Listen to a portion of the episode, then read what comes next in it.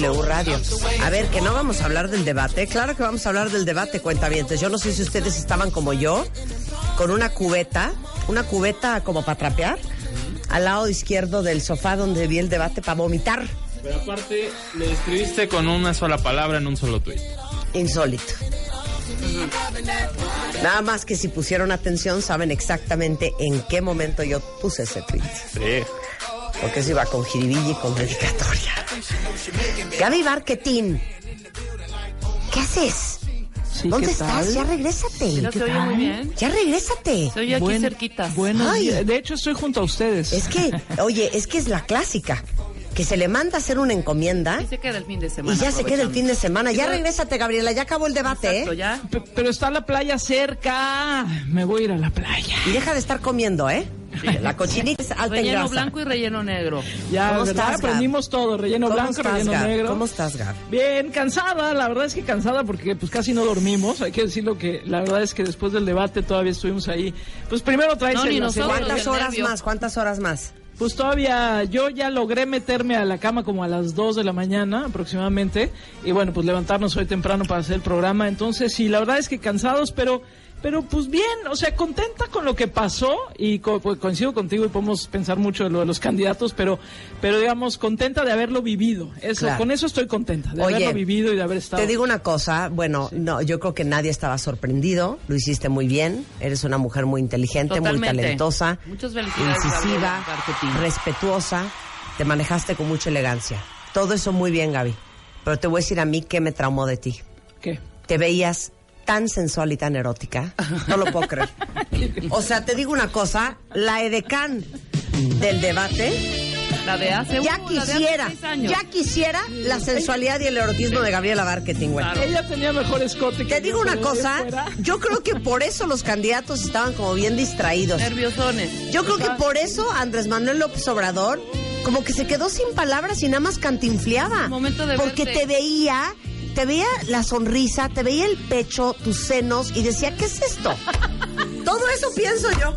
Qué tonta eres. Lo único que pudo pensar López Obrador mientras Oye. que veía a Gaby era en la palabra corrupción. Por eso Claro, exacto. Y te digo una cosa, yo creo que dijo corrupción porque no quería decir perversión. Sí, claro, por supuesto. Pero a ver, porque el Bronco sacó el celular violando las reglas Sí. para tomarle una, una foto a Gabriela. ¿Qué eso tal?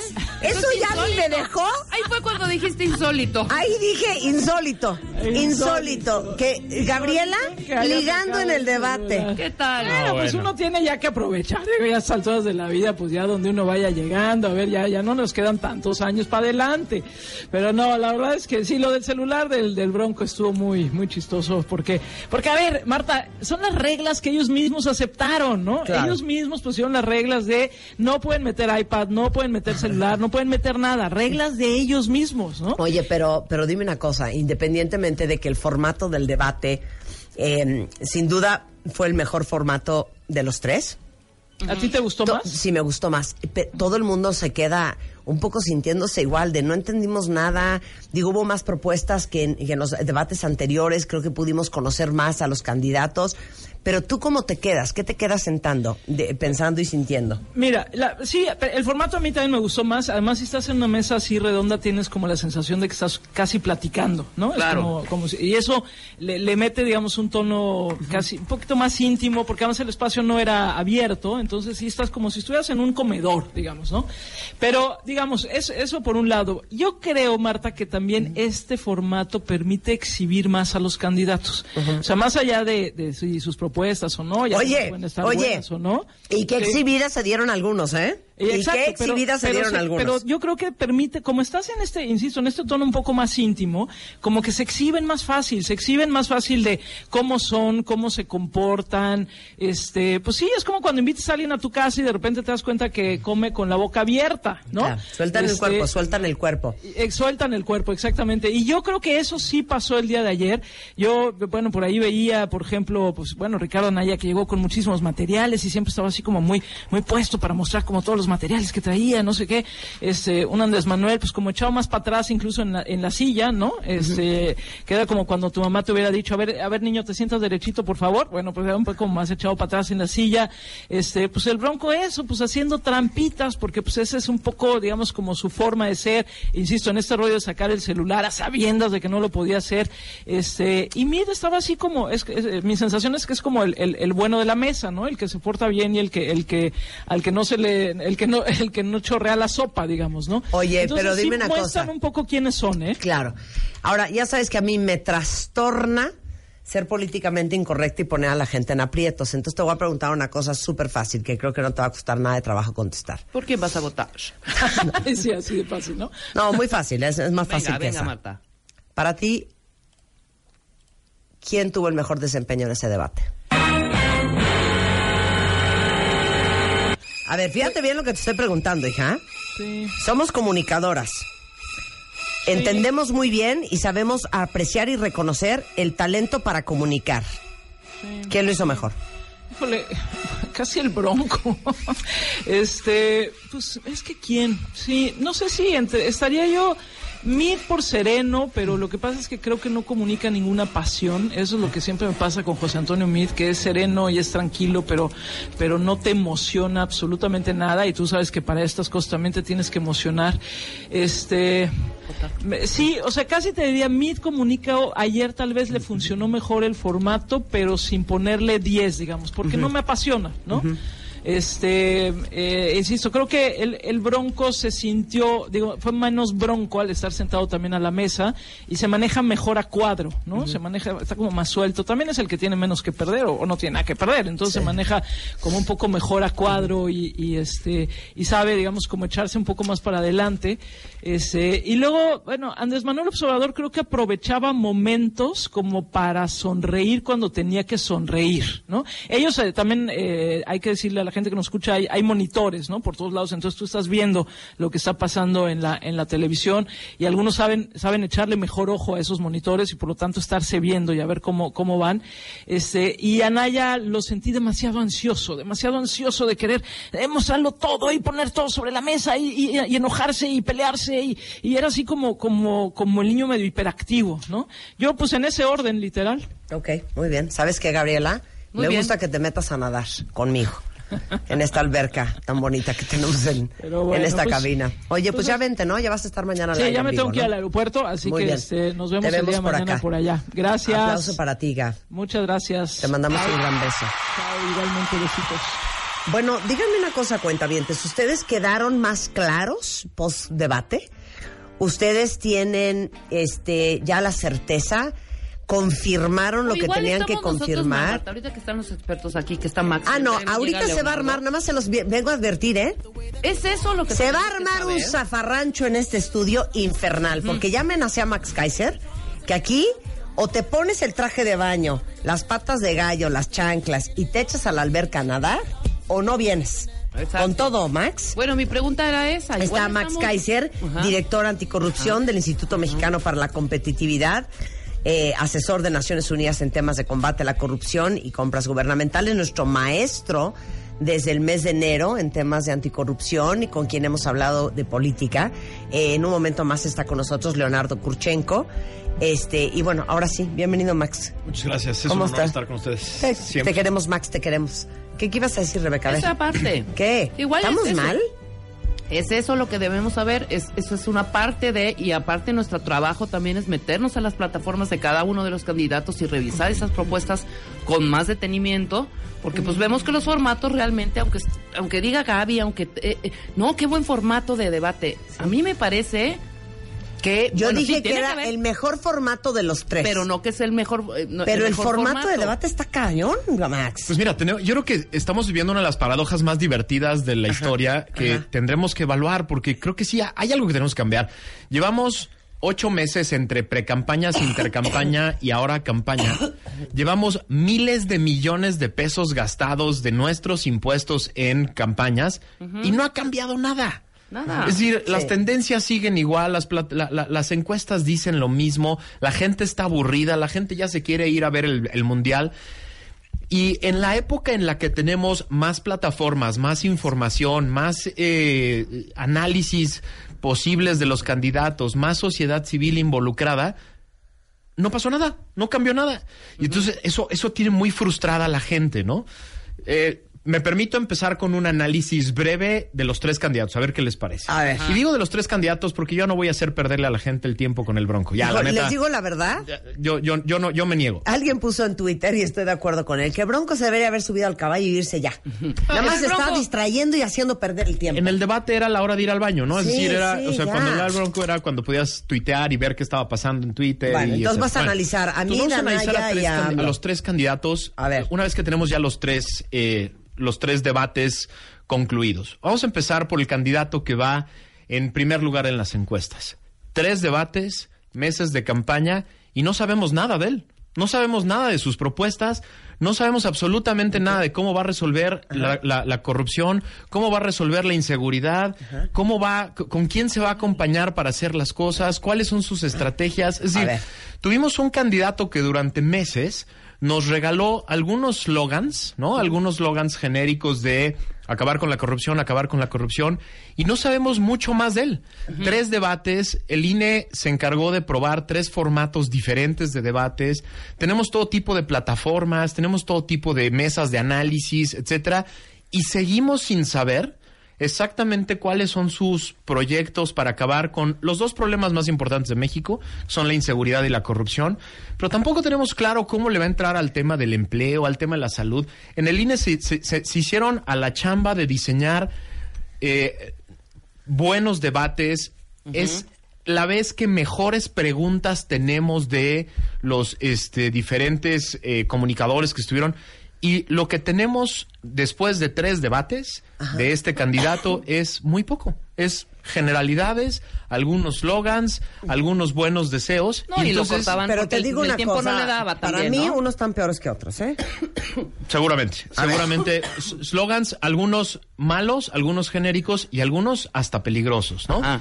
Eh, ese, ese, es, ese es un tema que vale la pena analizar. Ahora, a ver, no, espérate, espérate. ¿Por qué a estás ver, diciendo Rebeca, peligroso? A ver, ver, estamos votando a ciegas. Espérame, quiero saber por qué estamos... estamos- estamos- Justo por eso, porque la rendición de cuentas es una de las bases de los sistemas democráticos y las campañas sirven para que los candidatos digan, me comprometo a esto, estas son las cosas que quiero analizar, estas son las cosas que propongo y estas son las cosas con las que ustedes, ciudadanos, me van a medir si hago bien o mal Claro. mi chamba. Oye, perdón, y así lo voy a hacer. E- Esa es la idea, ¿no? Lo voy a hacer de esta manera y por lo tanto tú tienes cómo analizar mis eh, Sí, mi, te mi guste o no te ejercicio de gobierno. Porque yo estaba comparando un poco con lo que veíamos con Hillary en los debates y con Trump, Sí. ¿no? Nada que ver con las propuestas que estamos escuchando aquí de, de Anaya Mid y de... Es que a mí- En cuanto a- a claridad, en cuanto a... Por ejemplo, si estamos hablando ahorita de López Obrador, perdón, yo sé que él va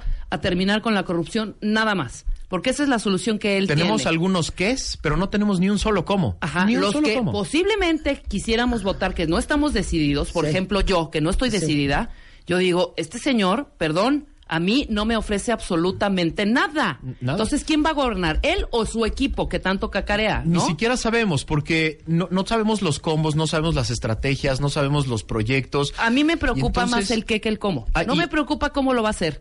Me está preocupando qué va a hacer. Si ahí dijo pararnos la, la, la reforma de ecuación, parar todo lo que se ha hecho con el aeropuerto, ok, este, revisar algunas cosas. No me preocupa cómo lo va a hacer. Lo que está proponiendo hacer es a mí lo que me preocupa y que no sé, además a, a ciencia cierta, exactamente qué es lo que va Y a ahorita hacer. le entramos a varios de los temas. Oye, porque ni cosas cómo le va a hacer. Oye, cancelar el se lo preguntó. popular. Claro, cancelar el seguro popular. Oye, echar para atrás la reforma educativa, Es que yo ahí es no donde si dije es esto es insólito. Y se los juro, cuenta nosotros, Se los juro ¿no? que a lo mejor para ustedes es difícil de creer. Pero estamos haciendo un análisis objetivo, ¿eh? Sí, sí. Objetivo Sí, y tapujos, verdaderamente Marta. Enfocándonos a lo que vimos ayer. Ahora vamos para Pucho sí- le preguntó muy bien, espérate. 226 mil millones de pesos, ¿no? Que es el 1% del Producto Interno Bruto, que es lo que Alcocer, el probable próximo secretario de Salud, Quiere dice que necesita digo, para salud. para dar la vuelta a la salud en México. No hubo manera que López Obrador explicara ¿De dónde? dónde están sus cuentas, de dónde va a sacar ese dinero. Y a mí me preocupa, les voy a decir por qué. Porque como la gran mayoría no es experto en política, pues te dicen que van a combatir la corrupción, que la salud va a estar impresionante, que vamos a tener la mejor educación del mundo mundial, que no importa si se va al diablo el Telecán, porque vamos a, a resolver el problema de corrupción y, y inseguridad. Es dramático. Y es un rosario de disparates si tú no tienes manera de comprobarle a tu votante que sí lo puedes ejecutar, porque yo te puedo venir a decir que yo en cinco meses voy a ser, voy a medir 1,80 de estatura, voy a ser güera, voy a pesar 42 kilos y voy a estar modelando en Milán a mis 50 años. Sí. Y Sí, falta sí, que sí. me digas, ahora ahí te va Milán, invierto en ti porque sí te creo que lo vas a poder hacer. Hay un número que es dramático que lanza siempre como respuesta a cómo va a financiar usted todos esos programas que promete. Y es un número que no tiene un solo sustento. Es el número de 500 mil millones de pesos. Él dice que la corrupción cuesta 500 mil millones de pesos, que como él, como él va a acabar con la corrupción, se va se van a ahorrar esos 500 mil millones de pesos y los va a gastar en los programas sociales. Dos problemas tengo yo con ese número. Uno, no tiene sustento. Nunca nos ha dicho de dónde sale el número 500 mil millones de pesos. Pero mi segundo problema De los sueldos, ¿no? es que, señores. No, no, no. de- de acab- él dice de acabar con la corrupción, Ajá, ajá. 500 mil millones de pesos. Mi problema es que no tiene sustento porque él no tiene una medición de que la corrupción efectivamente vale eso. Y dos, dice que los va a ahorrar porque va a acabar con la corrupción, pero nunca nos ha dicho cómo. Entonces, mi problema con ese número en el que se basa toda su política social extra es que es un número irreal, es un número que no existe. Ahora, vámonos rápido a los otros dos candidatos porque vale la pena hacer el, el- el análisis completo, porque luego nos acusan que solo hablamos de un candidato. No, ver. no, no, de los tres. Vamos a hablar del, de- del, del- del otro candidato, el candidato Anaya. Me parece muy interesante. Ayer, ayer, después de hacer un redondeo global de los tres debates, eh, me, quedó la idea de que Anaya está compitiendo para ser el coordinador de asesores de un presidente.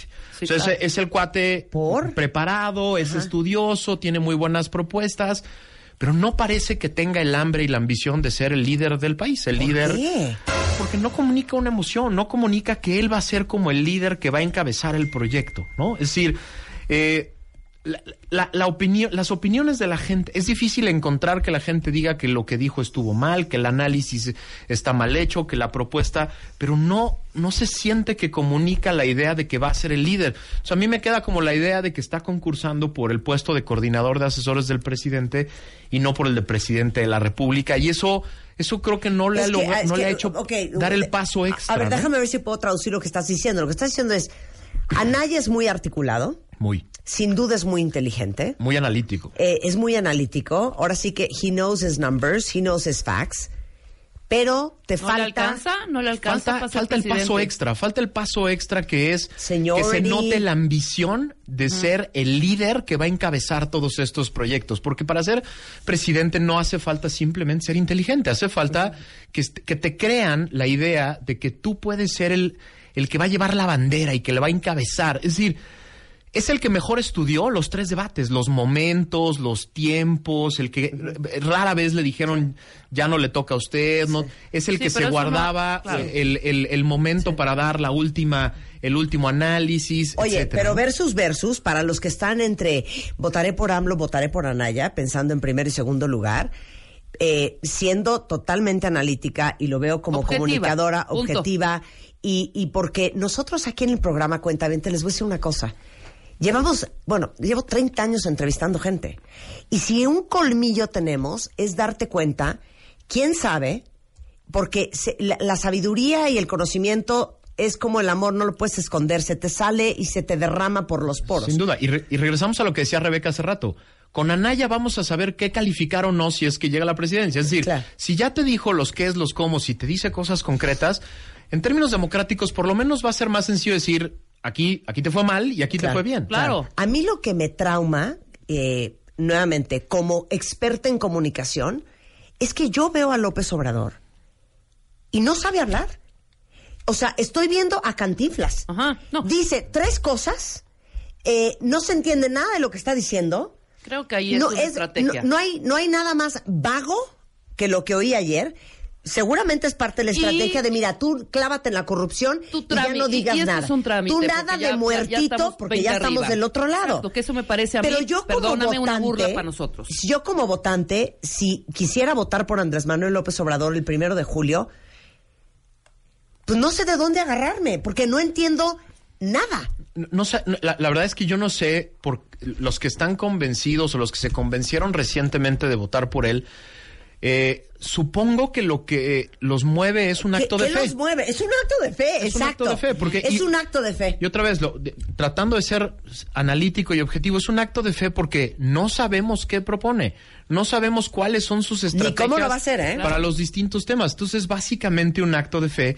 Y a mí lo que me preocupa en una democracia de los actos de fe es que los actos de fe se disuelven muy rápido. Oye, ¿no? the decir, road to hell is paved with good intentions. Sí, claro, sí, por sí. Entonces parecería que quien está convenciendo de votar por él se está convenciendo por un acto de fe y lo que está lo que quiero entender de quien está votando es- está está eh, escogiéndolo como su candidato es que cree que es el que tiene las mejores intenciones de hacer bien las cosas porque no sabemos qué quiere Sí, hacer. que no es necesario explicar, no es necesario explicar. Ahora O sea, vámonos al candidato ¿no? del partido del partido en el gobierno. El candidato, de Mid. El candidato del partido en el Ese gobierno. tengo que hacer un corte. Sí. Vámonos al corte. Entonces, regresando, analizamos a mí también, porque aquí va a ser por parejo, cuentavientes. Y, eh, ¿qué, ¿qué piensan ustedes? La pregunta para todos ustedes es, ¿quién tuvo el mejor desempeño ayer en el debate? Hacemos una pausa y regresamos en doble Radio. W Radio 96.9. Marta de Baile. Descarga la app de W Radio. Y escúchanos en vivo. Y después del debate, ¿qué? Yo soy el de más edad de los candidatos, también el de más experiencia. No somos iguales los que aquí estamos. El único que tiene una vida limpia de 20 años sin ningún escándalo. Si se le han pasado todo el debate peleando entre ellos, a ver quién es más rata uno de otro, a ver quién es más venenoso uno de otro. Él está acostumbrado a que la gente no le responda porque es profundamente autoritario. Abrazos, no balazos. Andrés, dale un abrazo a mí. Hoy, Leonardo Kurchenko, Max Kaiser, Leonardo Kurchenko y Max Kaiser, analizando el tercer debate presidencial con Marta de Baile. Y después del debate, ¿qué? Con Marta de Baile. 10.36 de la mañana en W Radio y estamos aquí, ¿saben qué? Cuentavientes ya. Ya casi casi encuerados, ya echándonos a la alberca nadar, con todo. Si tenemos que ser políticamente incorrectos, pues so be it. Y diciendo las cosas por su nombre. Está con nosotros Max Kaiser, director anticorrupción del Instituto Mexicano para la Competitividad. Está con nosotros Leonardo Kurchenko, periodista, analista político, catedrático, conferencista y este Y ya. y ya. Comunicador. Y periodista. comunicador, periodista. Y estamos, bueno, vieran los cortes comerciales desquiciados tratando de debatir el debate de Sí, ayer. tratando de Y, y a los debatir, tres candidatos. exacto. Entonces llegaste, Leo. eh, es que está lloviendo en la Ciudad de México y está súper caótico. Por eso Leo llegó tarde. Toda la ciudad. Sí. Pero Maxi va a hacer su análisis sobre la participación de Mid. Y bueno, eh, nos quedaba el candidato Mid y me parece me parece dramático que es el candidato que creo que hace mejores análisis en los tres debates, es el más certero para hacer un análisis concreto porque tiene mucha experiencia. Es muy bueno para pasar del análisis a una propuesta concreta, pero lo que le ha faltado a México durante toda su campaña es una autocrítica, ¿no? Es decir, la, la elección se llama anti-PRI. O sea, el 80% de la gente, según las encuestas, quiere votar en contra del PRI. El presidente de la República está en el peor momento de popularidad de la Sí, historia sí, de un sí, presidente sí, sí, saliente. La dinámica desde que inició la elección es queremos hacerle rendir cuentas al PRI, queremos castigar al PRI. Claro. Y el candidato eh, del PRI se ha dedicado a tratar de hacer este malabar casi imposible. Mágico. sí. Oye, casi con las manos atadas. El- es un malabar imposible. Jo- José Antonio Mid Fantomas. Lo, lo Sí, platicamos sí, sí, hace sí, varios sí. meses. El malabar, el, el malabar al que está llamado es, es imposible. Es decirle al 80% de la población que este gobierno no fue tan malo, pero sí lo fue, pero hace falta un cambio, pero No, en realidad bueno, no pero hace falta un cambio, Pero va a ser es mejor, mejor. claro. O sea, mi problema con los muy buenos análisis que hace y las propuestas que siempre pone sobre la mesa es que se matan con ¿y por qué no lo hiciste como secretario de este gobierno? Esa es la pregunta y, y que ahí todos se muere, hacemos, ahí se claro. muere el, el, el, el, el- el- el Claro, asunto. que seguramente si él pudiera decir todo lo que Ah, quisiera decir, entonces a lo mejor sería un candidato más popular. Pero además, rompiendo una de las reglas básicas del PRI de décadas, ¿no? El PRI de décadas del, del dedazo. Se deslindaba. Tenían esta regla no Claro. escrita de que el candidato casi le pedía permiso al presidente, señor, le voy a salir a romper la madre un ratito. Y se ¿no? entendía. Todo Claro. el mundo lo asumía como algo normal, ¿no? Es decir, señor, eh, aguante, aguante tantito no, los aguante golpes que le voy a dar, ¿no?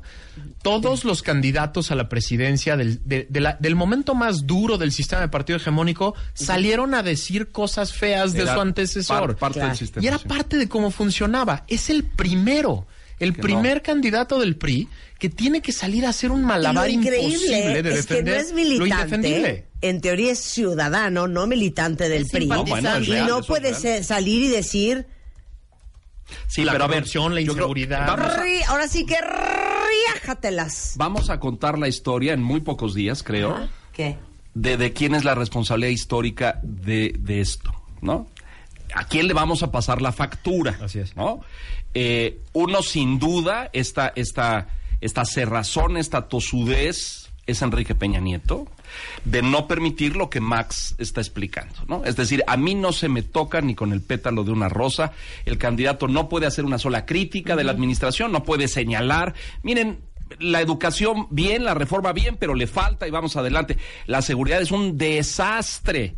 Claro. Osorio Chong no fue, no fue, no fue candidato por el desastre que fue la seguridad Claro, en este país. claro. Aunque a lo mejor los priistas se hubieran sentido mucho más contentos e identificados con un candidato como Miguel Ángel Osorio Chong. Bueno, eh, no se lo permitieron a José Antonio Meade. No puede hacer un, sueño, un solo señalamiento de la administración, de las reformas, las que avanzaron, las que le dan duro y dale en cada debate con el gasolinazo y no tiene ningún instrumento para salir en su defensa, decir, a ver, la gasolina no la determinan los gobiernos, es- está con base en los precios internacionales del crudo y lo que pasa, y no, y, y no puede, ¿no? Sí. Eh, él salió y dio la cara, recordemos, hace un año, cuando el gobierno decide eh, liberar los precios de la gasolina como parte de la reforma y de la entrada de empresas extranjeras, pero pues todo el mundo lo identifica a él como el responsable y creo que los otros dos candidatos se lo han señalado Sí, En claro. varias con veces, claro, eficiencia. varias Claro. veces. ¿Sabes qué? Está muy vulnerable. Pues sí está. Es, sí es- está. es muy Bueno, vulnerable, ese es el problema. Es que su- la- la- lo que le pidieron es imposible. O sea, lo que le pidieron de rescata al muerto. el, el- el- el gobierno con la peor imagen de la historia de corrupción, de ineficacia, de incapacidad, Ajá. sale y defiéndelo y luego trata de decirle a la gente, pero vamos a cambiar. Es, es una... No, y peor, me parece, fíjate, Max, porque hoy ya estamos al cuarto para las 12, pero si revisamos el arranque de esta campaña, no hablaban de cambio. Es decir, y, y tengo información dentro de la campaña de un equipo de eh, investigación que va y les dice, a ver, esto es en octubre del año pasado, y les dice, ¿esto es de cambio o de continuidad? Y el coordinador de la campaña les dice, no, de cambio no podemos hablar. Wow. No se pudo hablar Ahí en la pre-campaña de cambio, no se pudo hablar el primer mes y medio de la campaña de cambio. Cuando se viene la catarata encima de que los puntos no despegan y de que el candidato no levanta, empiezan a hablar un poquito de cambio, con una aberración terrible. Cambio con continuidad. sí, a sí. ver, explícame. eso. Explícales a la gente. Claro. Sí, claro. Ahora, regresemos al tema de, de las propuestas. Decía Max antes de que llegaras, Leo, algo muy cierto. Esto está siendo eh, en realidad un acto de fe, porque ha sido muy complicado con unos más que con otros entender cuáles son sus propuestas y de qué van y cómo le van a hacer. Especialmente Andrés, me parece. ¿no? Especialmente Andrés. Los otros han dicho, este, un poco. Andrés tiene esta, esta, eh, este lugar común, me parece que es todo es el combate a la corrupción. Estos 500 mil millones de los que hablabas hace un momento y que él continúa y repetidamente lo menciona, pero nadie explica de dónde, ¿no? Es decir, de dónde sale esa bolsa. Él, él pone 500 de combate a la corrupción y otros 200 de gasto erróneo o mal administrado en el gobierno. Es decir, dice que tiene de arranque una bolsa de 700 mil millones de pesos que no están en el presupuesto. Sí, Ojo, no, no, no, no están. existen. Claro. Este, y él ya los da como que pues va a empezar a administrarlos al principio. No, no, no están, no existen. Eh, él tendría que explicar de dónde van a salir y no lo hace.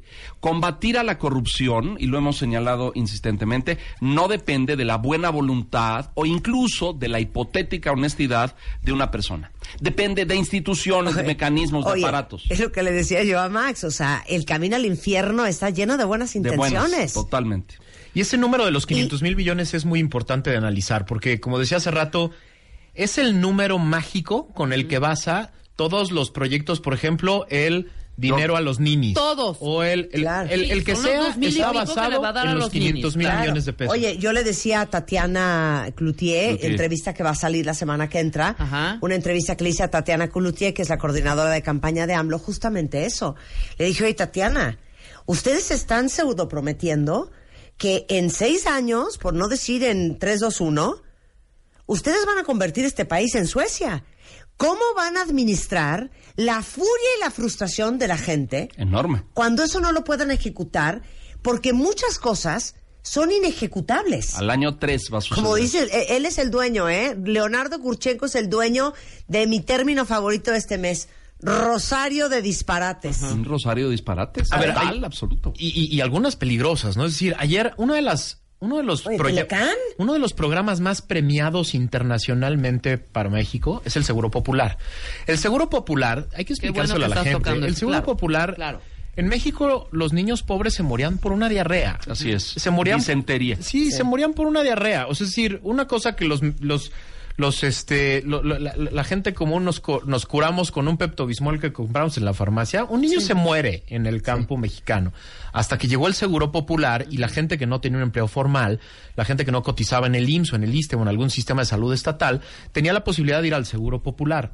Ayer dijo que lo iba a cancelar porque Exacto. no era ni dijo. seguro ni era popular y que lo iba a cambiar por otra cosa. Pero luego se aventó y que, que sorprendió a Carlos Puch, se aventó a decir que iba a haber medicinas gratis para También. todos. ¿De dónde? ¿Qué onda con las medicinas Entonces, gratis? ¿Y, y de otra dónde va a vez, sacar la lana? todo basado en los 500 mil millones. Y regreso a ese número porque es el número mágico. A ver, 500 mil millones. ¿Quiere decir que por ahí en el gobierno, en la corrupción, o hay 500 mil millones que se roban, no hay 500 mil millones que se salen o que se usan para otra cosa? No lo explica. Sería interesantísimo cómo. Déjenme nada más poner el número. Todo el gobierno federal, todo completo, gasta en contrataciones públicas, en todo lo que compra y construye al año, Muy importante. 450 mil millones de pesos.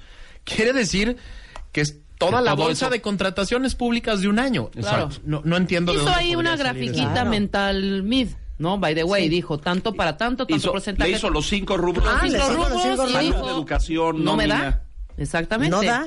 No da. No da. Eh, esto es muy importante, ¿eh? porque al año 3 vamos a vivir esa frustración. Claro. Este dinero no va a alcanzar, no da.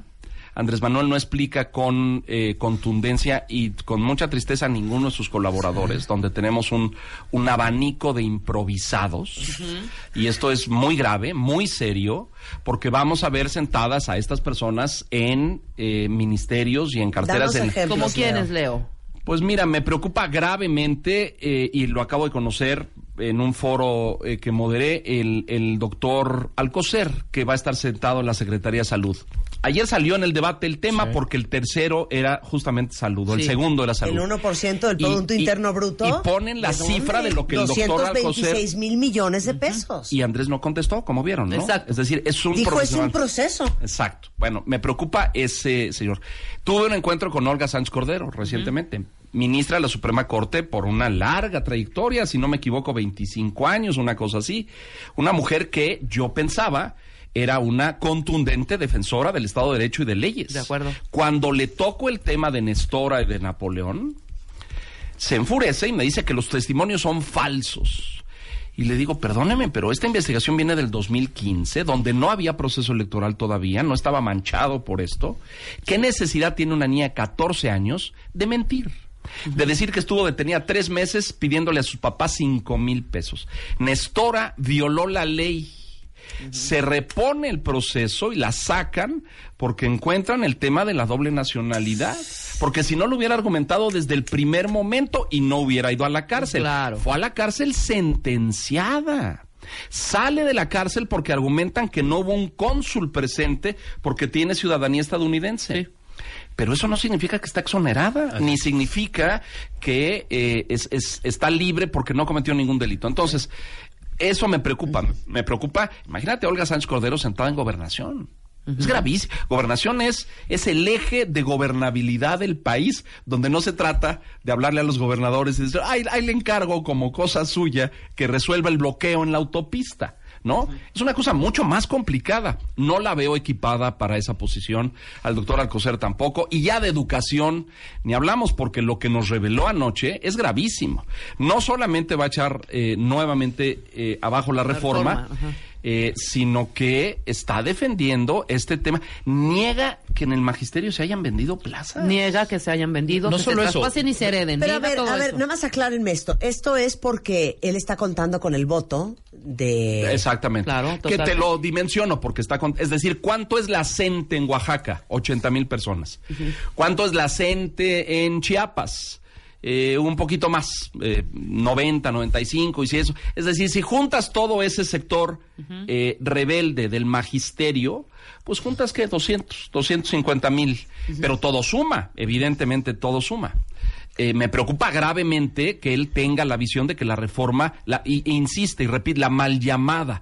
Mal llamada. Mal Miren llamada. ustedes, y ustedes saben que yo trabajo mucho en eso, y en esta frecuencia tenemos un espacio. Es una de tus especialidades, la Pero educación. Ayer estuvo Mexicanos primero aquí, la- estuvo Juan Manuel. La reforma es vital para mover el aparato educativo de este país. Es imperfecta, es incompleta, tenemos que profundizarla, tenemos que mejorar las tutorías, la capacitación, la formación, pero de ninguna manera la podemos echar atrás. Ahora, y ayer salió un demonio que hace muchos años no escuchaba yo en México, ¿no? Este demonio del extranjero, porque dijo, es una reforma impuesta por el FMI. Una vez ¿no? más, exactamente. Y entonces, eh, es, es regresar a Lo- estos... Por el Fondo eh, Monetario Internacional. sí, pues, es, es regresar a esta idea de los que... monstruos de afuera nos los dictan monstruos de cosas. afuera a nos ver, dictan espérenme cosas. un segundo. A mí, a mí me preocupa mucho porque yo creo que parte de lo que hemos hablado mucho ustedes y nosotros cuentavientes no solamente es de tener un México competitivo a nivel mundial, un México crecido, una economía todavía en un mejor lugar de la que está hoy, pero también un México global, un México que Él- de él no tiene esa visión, ¿eh? Entonces, cuando le pregunta a Curcio, Furcio, ¿cómo se llama? No, no, Leonardo Curcio. ¿qué Curcio. No, respeto, Bueno, es, es un Es comunicador que no lo serio. conocía yo. Furcio es Rebeca me regañó, le dije, no lo conocí.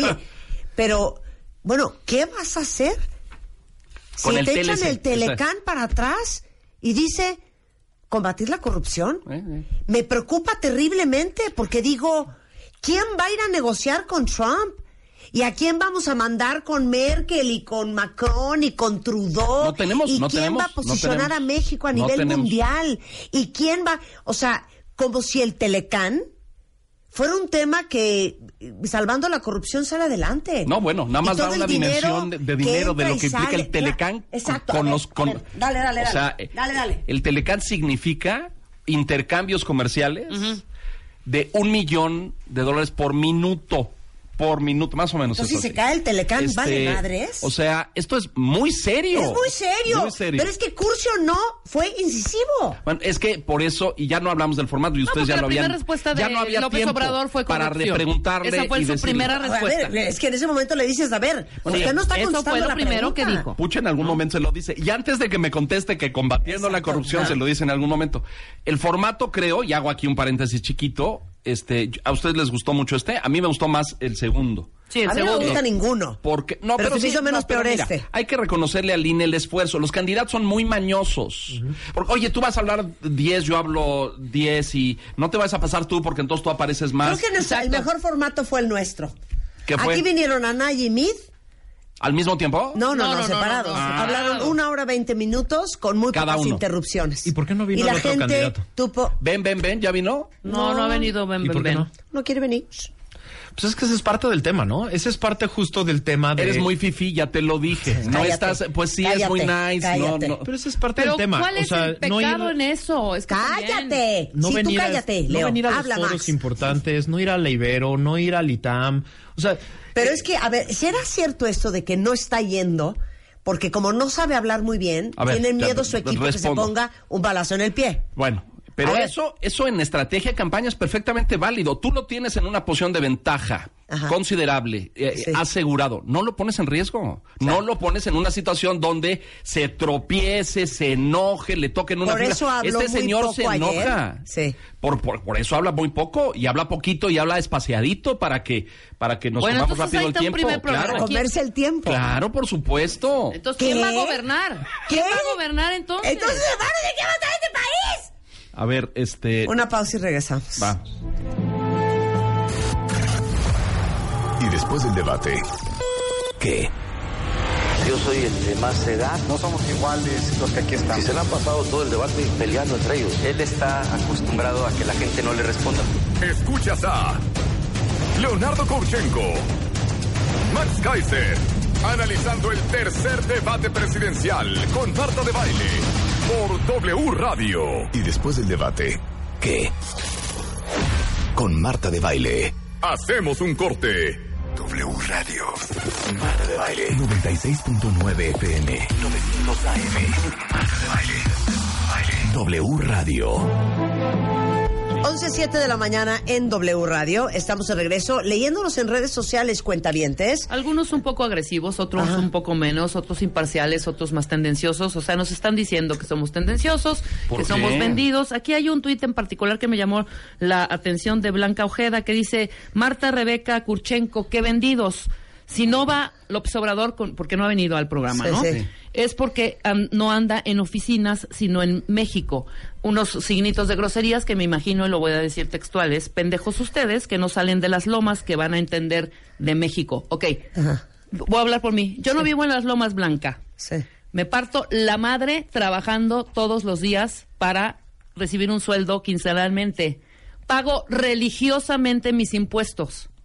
Si exigir que López Obrador o que Anaya o que quien cual, cual sea me diga qué va a hacer con este país, soy vendida al 100.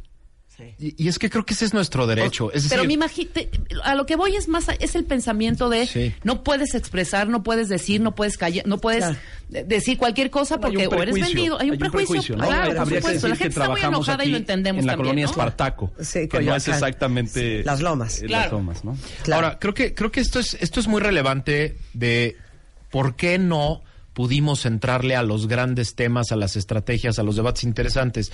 Porque eh, en, la, en la dinámica de redes sociales y de programas parecía que tenías que echar porras para ser eh, objetivo, ¿no? Claro. Es decir, Sí. si no echabas porras y criticabas, entonces eras vendido de- del candidato que tú me digas, ¿eh? Y entonces eh, empezó a generarse una especie de miedo en la comunicación, en los columnistas, a ser críticos sobre temas concretos, ¿no? Es decir, si no te echo porras a tu estrategia de combate a la corrupción o no Estás te echo vendido. porras a tu estrategia de inseguridad, estás vendido.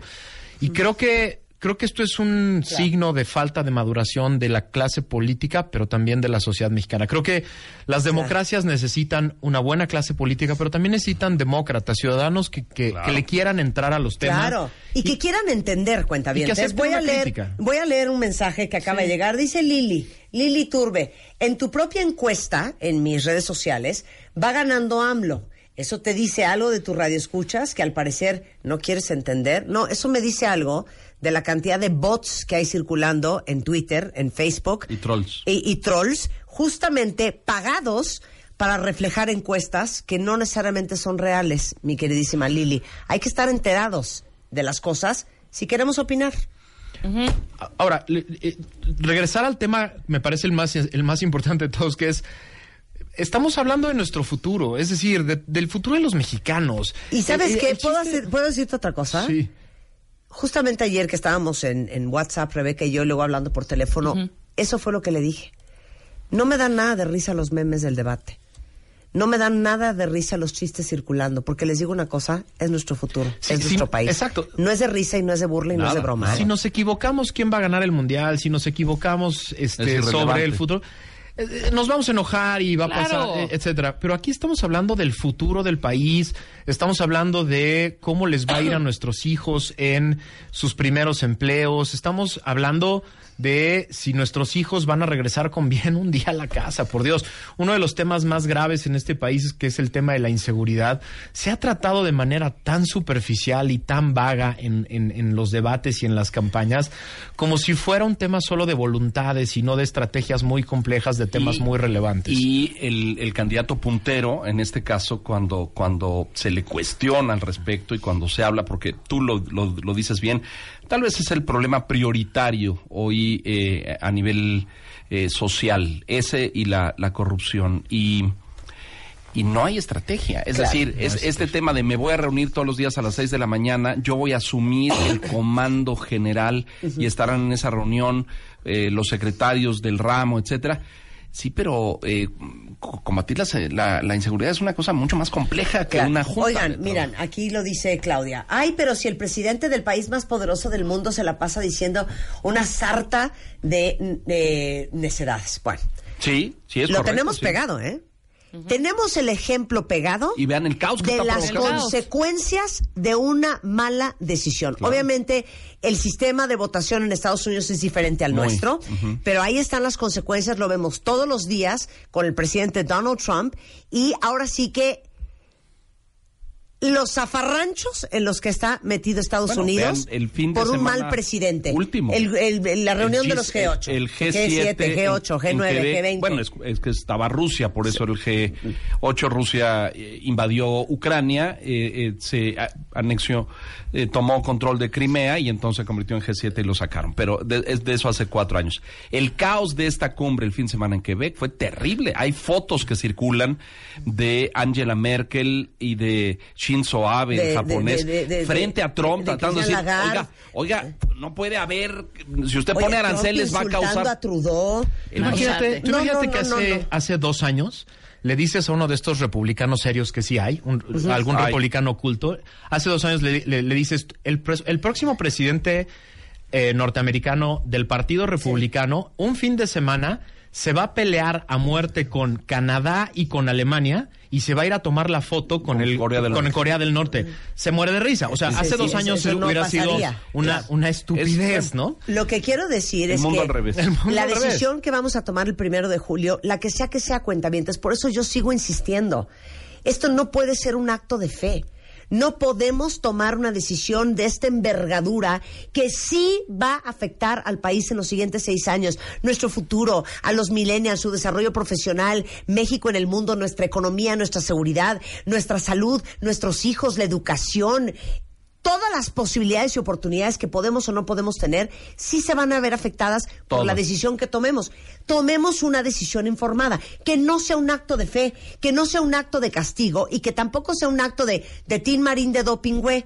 Y vamos a escoger al menos peor. Infórmense, lean, escuchen, analicen, vean cómo Com- habla su candidato, comparen, qué comparen. dice, comparen, qué promete, qué sabe, qué experiencia tiene. y debatamos como adultos. Es decir, los adultos de las democracias desarrolladas debaten con la noción de que Con lo que yo puedo decir puede ser criticable y duramente criticable. O podemos no estar de acuerdo, y no me están criticando a mí como persona, están Claro. criticando mi proyecto de seguridad o mi proyecto de educación o mi proyecto de, eh, de, de- de economía. Claro. Eh, en México, de verdad, eh, esta campaña nos demostró que todavía somos muy infantiles como sociedad eh, democrática, ¿no?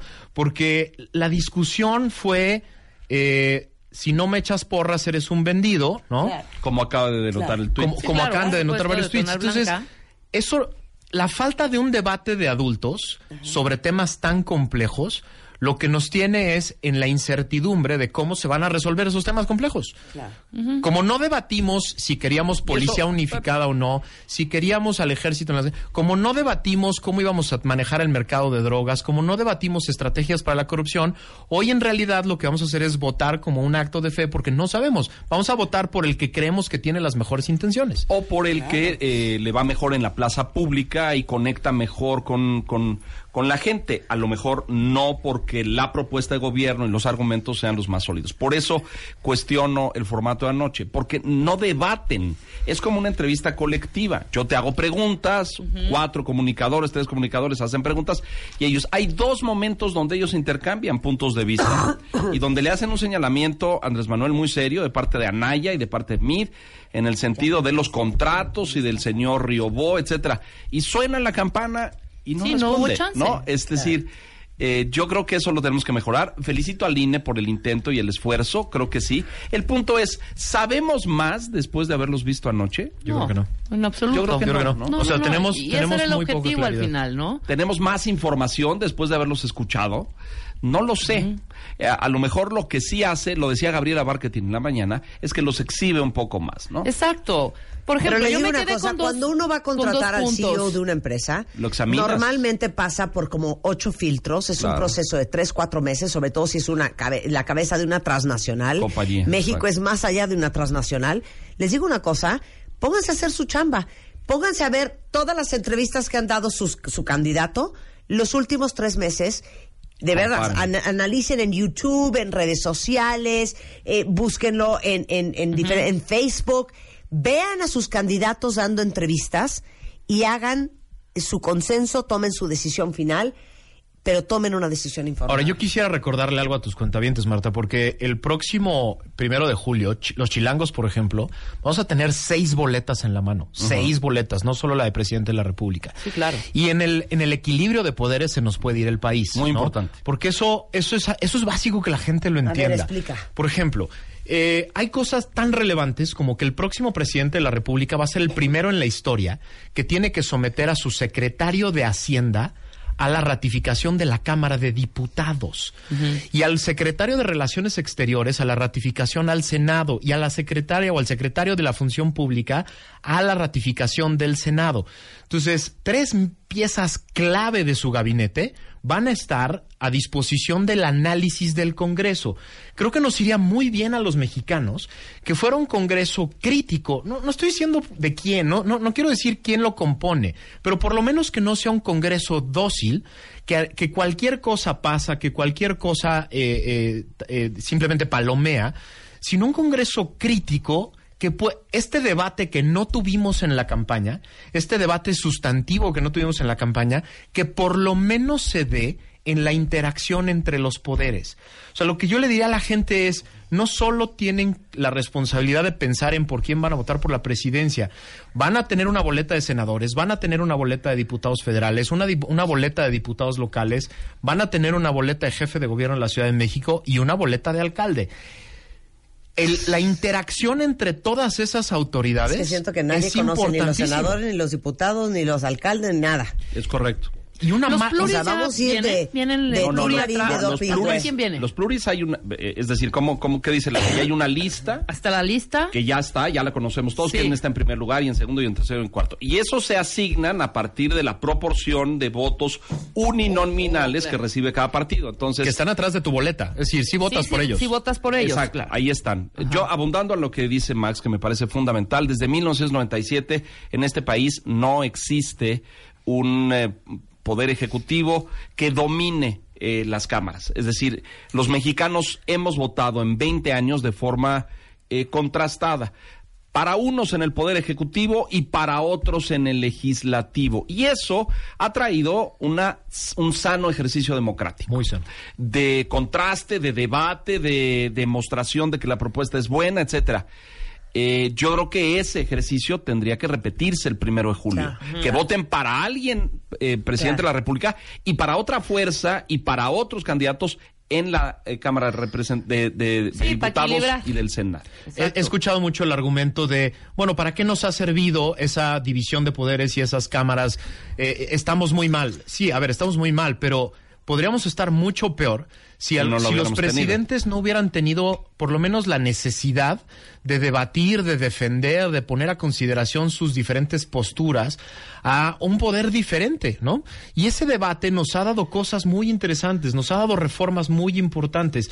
El Sistema Nacional Anticorrupción, eh, para poner un ejemplo, el Sistema Nacional Anticorrupción nace en de- contra del deseo del Ejecutivo. Es, Es decir, correcto. ¿Y la tres de Ah, tres? Y la 3 de... Porque el Ejecutivo no lo quería.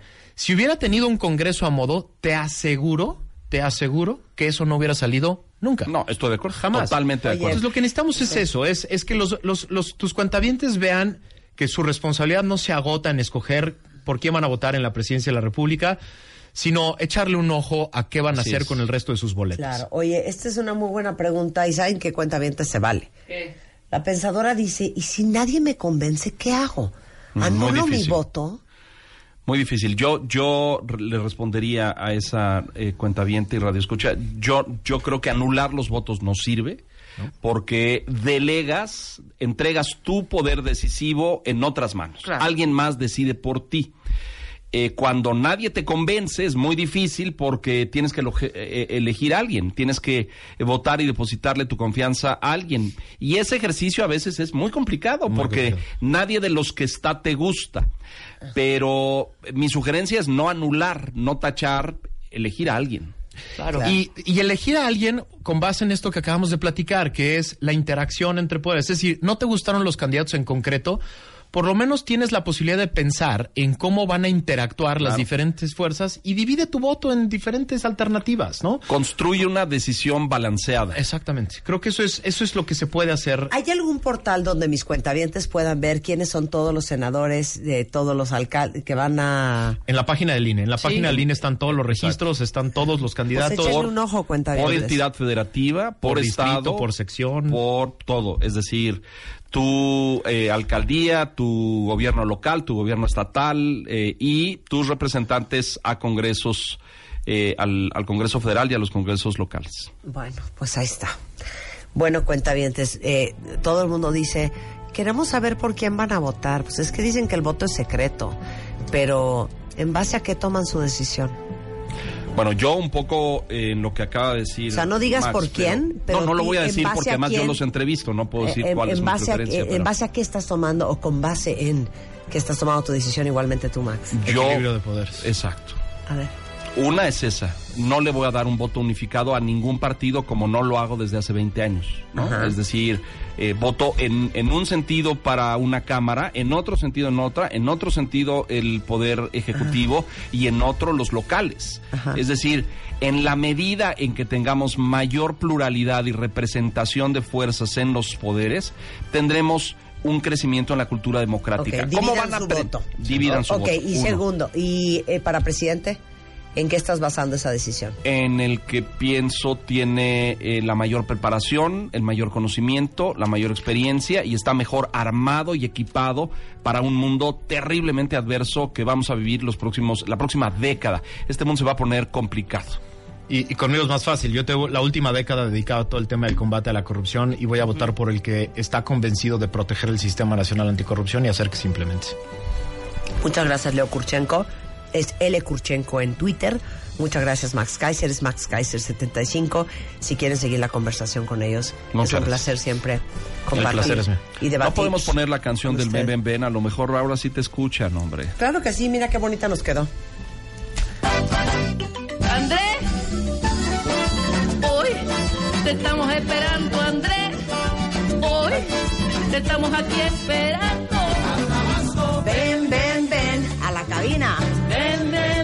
Ven, ven, con la de baile. Ven a la cabina que Martita te va a entrevistar.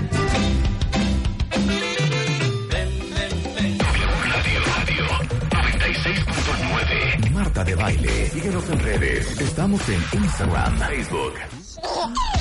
Bebemundo presenta. Hola, Vidal, ¿cómo estás? Encantado de Ve- volver. Veniste en Ya un te gran extrañaba. momento, ya te extraño. ¿Por qué no habías venido hace mucho? No sé, la vez ¿Fue por pasada. culpa de Alan? ¿O andabas de viaje? Andaba yo de viaje. ¿Le pego a Alan? Andaba yo de viaje. en. Oye, fíjate que el, dom- el, el viernes vamos a tener un programa especial con Aura Medina, Tere Díaz y Ana Ana Mar Mar Orihuela, justamente hablando del impacto del el padre, el hombre como padre, en la vida de las mujeres ¿Me, y de los ¿Me hombres. repites a las invitadas? Ana Mar Orihuela, Tere Díaz y Aura Medina. ¿Y por qué ningún hombre? ¿Por qué no? Ok, Ay, sí, ¿por qué ok. no? Porque es la perspectiva femenina, por eso estás tú aquí hoy. Vale, vale, No, vale. pero estábamos hablando de, bueno, vamos a hablar de varias cosas, incluyendo lo importante y lo trascendental que es la presencia de un padre, pero también liberar un poco a todas las mamás solteras que no tienen al padre de sus hijos en su vida, Sí, sí, que también nos estén flagelando. Sí, de, de- de- totalmente de acuerdo. Y ¿Estás de qué acuerdo? bueno que arrancas con ese giro, Sí. porque tiende a ser un factor de culpa Horrendo. terrible, terrible. Tú sabes que haciendo el analítico de, de todas las pre- personas que me hacen favor de seguir en redes y demás, las mamás solteras o las madres ¿Cómo solas- las mamas? Perdón, las Siempre mamás. dije, ¿y las mamas? ¿Cuáles mamas, güey? Estamos hablando de las Es que iba a mamás. decir madres, iba a decir ¿qué- madres qué? y- y- Las y la por- solteras. ¡Qué idiota eres! Iba a decir madres y, la cambié Padres. por mamás. Las mamas. Y yo, uta, ¿en qué momento estamos hablando de casi Mamá, las mamá, mamas? Pues lo dijo en italiano, hombre. La mama. la mamá y la nona. La mama y la nona. Ok. Bueno. Las mamás. Las mamás solas o solteras en un momento dado son quienes más están consultando todo este tipo de información, pero muchas veces viene con esa carga de culpa. Entonces, de verdad, qué buen giro que acabas de arrancar eso. Y a mí me gustaría que Alan nos ayudara con un hashtag que pusiéramos soy papá presente cuando y que la gente nos empezara a responder ¿Cuándo te sientes, cuándo percibes que es importante lo que estás haciendo? ¿Cuándo te das cuenta que tus hijos registran y valoran tu presencia? Ok, entonces el hashtag es soy papá presente cuando y díganos cuándo se sienten papás presentes. Exacto. ¿Y qué significa eso? Porque presencia, según Norma Alonso, si la recuerdas, ella decía, presencia significa involucrarme en el mundo de sentimientos e intereses del otro. Claro. No es estar de cuerpo presente. Justamente hay papás que pueden estar ahí en la casa, pero están completamente ausentes, no están involucrados en lo absoluto. Fíjate que si nos vamos un poquito más de fondo, hay una relación directa entre la forma de ser papá y la forma en que fuimos hijos o somos hijos, ¿eh? Claro. Impacta directamente y no necesariamente de manera positiva. Hay un video en YouTube que yo les recomiendo mucho. Es un cortometraje que se llama The Father Effect. El efecto padre. The Father Effect. Ajá. Está subtitulada en español incluso. Hay una entrevista, hay varias cosas. Es muy fuerte el, el cortometraje. Hay una pregunta que le hacen a un señor de 84 años, que le preguntan, si tuvieras a tu papá aquí, ¿qué le dirías? Pudieras decir, ¿qué le dirías? Y la respuesta es, ¿por qué no pudiste decirme que me amabas? Un hombre de 84 Ay, años no, ya, por favor. Con una carencia de reconocimiento, de afecto, de, de, de... Y a veces lo peor es que los papás sí amamos, pero no lo decimos y no lo expresamos, ¿no? Entonces, ser presente, estar presente no solamente es pagar la cuenta. Papá se escribe con P, pero hay muchas palabras que pueden empezar con P. Usemos con P de presencia. Es bien importante la reconciliación con el papá, porque eso te va a ayudar con tu propio padre, porque eso te va a ayudar a ser mejor papá. Este es un mensaje también para las mamás eh, muy importante. Tú no puedes ser papá y mamá. Sé que cumples muchas funciones, pero eres mamá y con eso es suficiente y es mucho. La forma de ser papá, la figura masculina la da justamente un varón y puede haber imágenes masculinas que sustituyen al papá biológico. Hay papás biológicos que de plano están perdidos, se reproducen y creen que son hombres por eso. Yo digo, cualquier perro se reproduce y deja cachorros en las colonias repartidos, ¿no? Claro. Eso no es ser papá, eso es Claro. simplemente eh, ser alguien con- Procrear y reproducirte. Así es, eso no es ser papá. Entonces el papá biológico no necesariamente corresponde al papá de amor, el papá de afecto. Por eso también admiro tanto a un padre adoptivo, a una madre adoptiva que elige eh, eh, esa, esa función como parte de su reproductividad, ¿no? Y que no necesariamente es la biológica. Claro. Entonces, ser padre en la actualidad es completamente diferente a ser padre tradicional. Antes bastaba con algunas cosas, ¿no? Como la fecundidad Sí. o la fe en la fecundidad. Tenías fe en que era tuyo. Segundo, dabas el apellido. Eso es como una herencia caduca y obsoleta totalmente. El apellido debería darlo la mujer. Te lo digo en serio, ¿eh? ¿Por qué? Bueno, ¿De qué nobleza medieval me estás hablando cuando los hombres transmitimos el, el- el apellido? La mujer es la que hace, es la que cría, es la que concibe, es la que da a luz. Discúlpame. De verdad, y fíjate que lo estoy Bueno, así son los gringos. que puedas elegir el apellido. Bueno, bueno, lo tradicional es, es El hombre. van a ser alguien que va a seguir con el apellido como si el apellido fuera la cosa más importante de la existencia. Es un absurdo. Otro, bastaba muy poco para ser padre, capacidad para sostener materialmente a una familia. Es más, muchos hombres se sienten hombres en la medida de su capacidad económica. Y si tienen algún problema económico, una insolvencia, alguna situación, se cuestionan su propia virilidad. ¿eh? Es terrible. O bastaba con ser muy poco para ser papá porque eras autoritario. Pegabas de gritos o te decían, ahora que venga tu padre, vas a ver la que te espera, ¿no? Claro.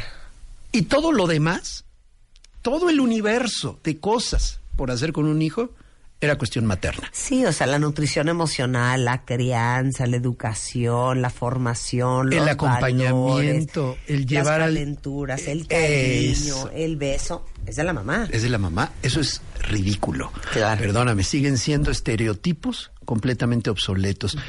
Pepe el toro y la chorreada ya murieron. Asumámoslo. De verdad, no puede seguir en un esquema de los años 30 del siglo pasado. Claro. Entonces, ¿qué atributos hemos olvidado los hombres según Sergio Sinai? Sergio Sinai es un autor, psicoanalista argentino, autor de varios libros, y él dice que los atributos olvidados de la paternidad son, entre varios, la crianza de los hijos en cada etapa de su desarrollo. Te estás perdiendo a tu hija en una etapa maravillosa de los dos o tres años, por ejemplo. O te la estás perdiendo cuando es una niña imaginativa, creativa, inteligente de ocho o tu adolescente con todo y su cara larga, en un momento dado te estás perdiendo de ese acompañamiento. El acompañamiento de los hijos en momentos cotidianos y especiales. No nada más es en la graduación, ¿eh? Claro. Es llevarlo a la escuela en la mañana, es pasar por él, es llevarlo al doctor también o acompañar a todos para ir a que los vacunen. Ese tipo de cuestiones son parte de la paternidad, olvidada por algunos hombres. La nutrición emocional positiva, como bien lo decías, la contención afectiva. A veces el hombre es el que, si no eres violento, eres quien contiene. Muchos padres son particularmente explosivos, iracundos, violentos y por lo tanto los niños les tienen pavor. Claro. Y sabes que hay estudios que indican que, por ejemplo, muchas mujeres tienden a una promiscuidad enfermiza, patológica, una promiscuidad, sexual en la medida que hay carencia y ausencia de papá, porque el sexo lo utilizan como una forma de evitar ser ignoradas y abandonadas.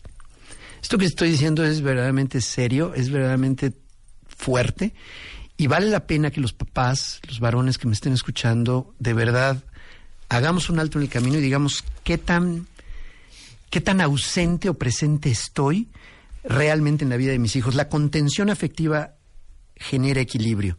El seguimiento educativo que fomenta el desarrollo intelectual y ético, el cuidado de la salud física y mental de la familia, todo eso es parte de los atributos olvidados de la paternidad. Un padre es presencia. Si tú olvidas estos atributos, estás perdiendo una parte bien importante de tu masculinidad. ¿eh? Claro. Creo que la masculinidad hoy tendría que redefini- redefinirse en gran medida con esta forma de ser papá. Esto no significa que quien no sea padre biológico no sea hombre o no tenga esa masculinidad. Estoy hablando de una faceta de esa masculinidad de la mayoría de las personas, verdaderamente importante.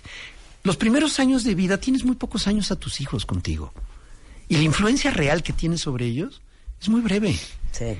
Tus hijos son totalmente vulnerables casi dos décadas. Casi dos décadas. A partir de la, de la tercera década, ya de, de los veintitantos años, bueno, antes de ello estamos a merced del extraordinario poder que nuestros padres tienen para afectarnos, ya sea positiva o negativamente. No es suficiente que amemos a nuestros hijos incondicionalmente, debemos hacérselo saber una y otra vez. ¿Cómo es un padre presente?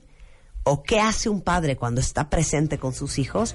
De eso vamos a hablar regresando del corte con Vidal Schmil. No se vayan. El hashtag es soy papá presente cuando. Díganos cuándo se sienten muy orgullosos de cómo la están haciendo como papás con ese hashtag. Ya volvemos. Hacemos una pausa y regresamos. Marta de baile en W. Al aire. En vivo 96.9 FM. 900 AM. Marta de baile. Al aire. Estamos de regreso en W Radio platicando con Vidal Schmil. Vidal es pedagogo, cuentavientes, especialista en desarrollo humano y autor de libros que son exitosísimos, eh, desde Disciplina Inteligente, que ha vendido más de medio millón de ejemplares, Berrinches, su manejo eficaz, Escuela para Padres, él la fundó. Y estamos hablando de cómo todos ustedes hombres escuchando este programa pueden ser papás más presentes. Totalmente. Mira, algunos papás se podrán cuestionar, por ejemplo, cuando están divorciados, cuando por trabajo tienen que viajar mucho, o incluso, me voy a atrever a decir, cuando están sufriendo un proceso de alienación, cuando la pareja habla mal de ellos y ponen contra los niños, Claro. ese tipo de situaciones. En caso de horarios de trabajo prolongados, viajes continuos o casos de divorcio, hay una recomendación que te hago. No permitas que la distancia se convierta en ausencia. Esa es una frase que deberíamos ponerla hasta en camisetas y en tazas, ¿eh? No permitas que la distancia se convierta en ausencia. No es lo mismo estar lejos físicamente que ausente de la vida de tus hijos. Tú puedes estar a un lado de ellos y estar ausente en su vida. ¿eh? Totalmente, totalmente. Y es porque no me involucro, porque no me intereso, porque no pregunto, porque no me callo. Hay Porque no papás- conecto. No conecto, pero además no me no conecto porque eh, prendo la motoboca. Haz de cuenta que tenemos una motoboca. Y empiezas a dar tu, tu mensaje, a catequizar o a sermonear, de tal manera que crees que educas y que cumples con tu función educativa. Hablando. Te lo digo tal cual. Cállate. Me encanta. Porfa, cállate. Me encanta cuando se pone agresivo Vidal. ¿Otra vez?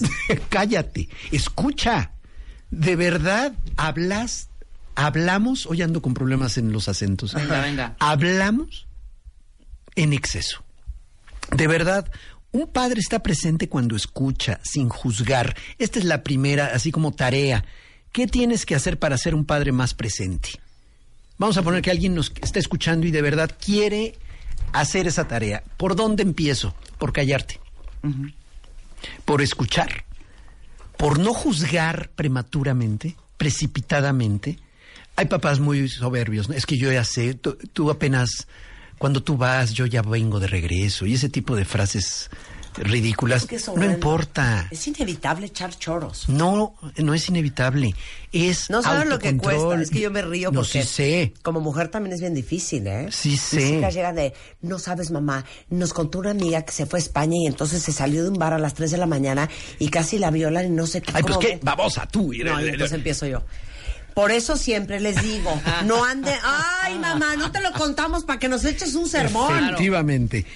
No te impacientes por encontrar o por tener una respuesta cuando sencillamente estás allí para escuchar. Solo escucha, porfa. Segunda recomendación si quieres ser un papá presente. A ver, Respeta las decisiones de tus hijos y las que ellos toman, incluso cuando toman caminos propios, aunque estas decisiones no coincidan con lo que tú hubieras deseado. ¿a partir de qué edad? Mira, yo podría decirte a partir de que empiezan a elegir rumbo de vida. Eh, 17, 18. Ahora, decisiones que toman como de voy a dejar la escuela y tiene 15, sí, obviamente está alucinado el chavo y Sí, no lo vas a permitir. Eh, Sentido común, ¿eh? Por favor, también. Tampoco estoy diciendo que al niño de 5 le vas a permitir Eso hacer no exactamente lo que se le pegue la gana. Pero Pero es aparte... que ya no quiso estudiar. No, Ok. pues es que no es de que quiera. Como me lo dijo mi mamá cuando yo le dije en tercero y secundaria, ¿sabes qué, mamá?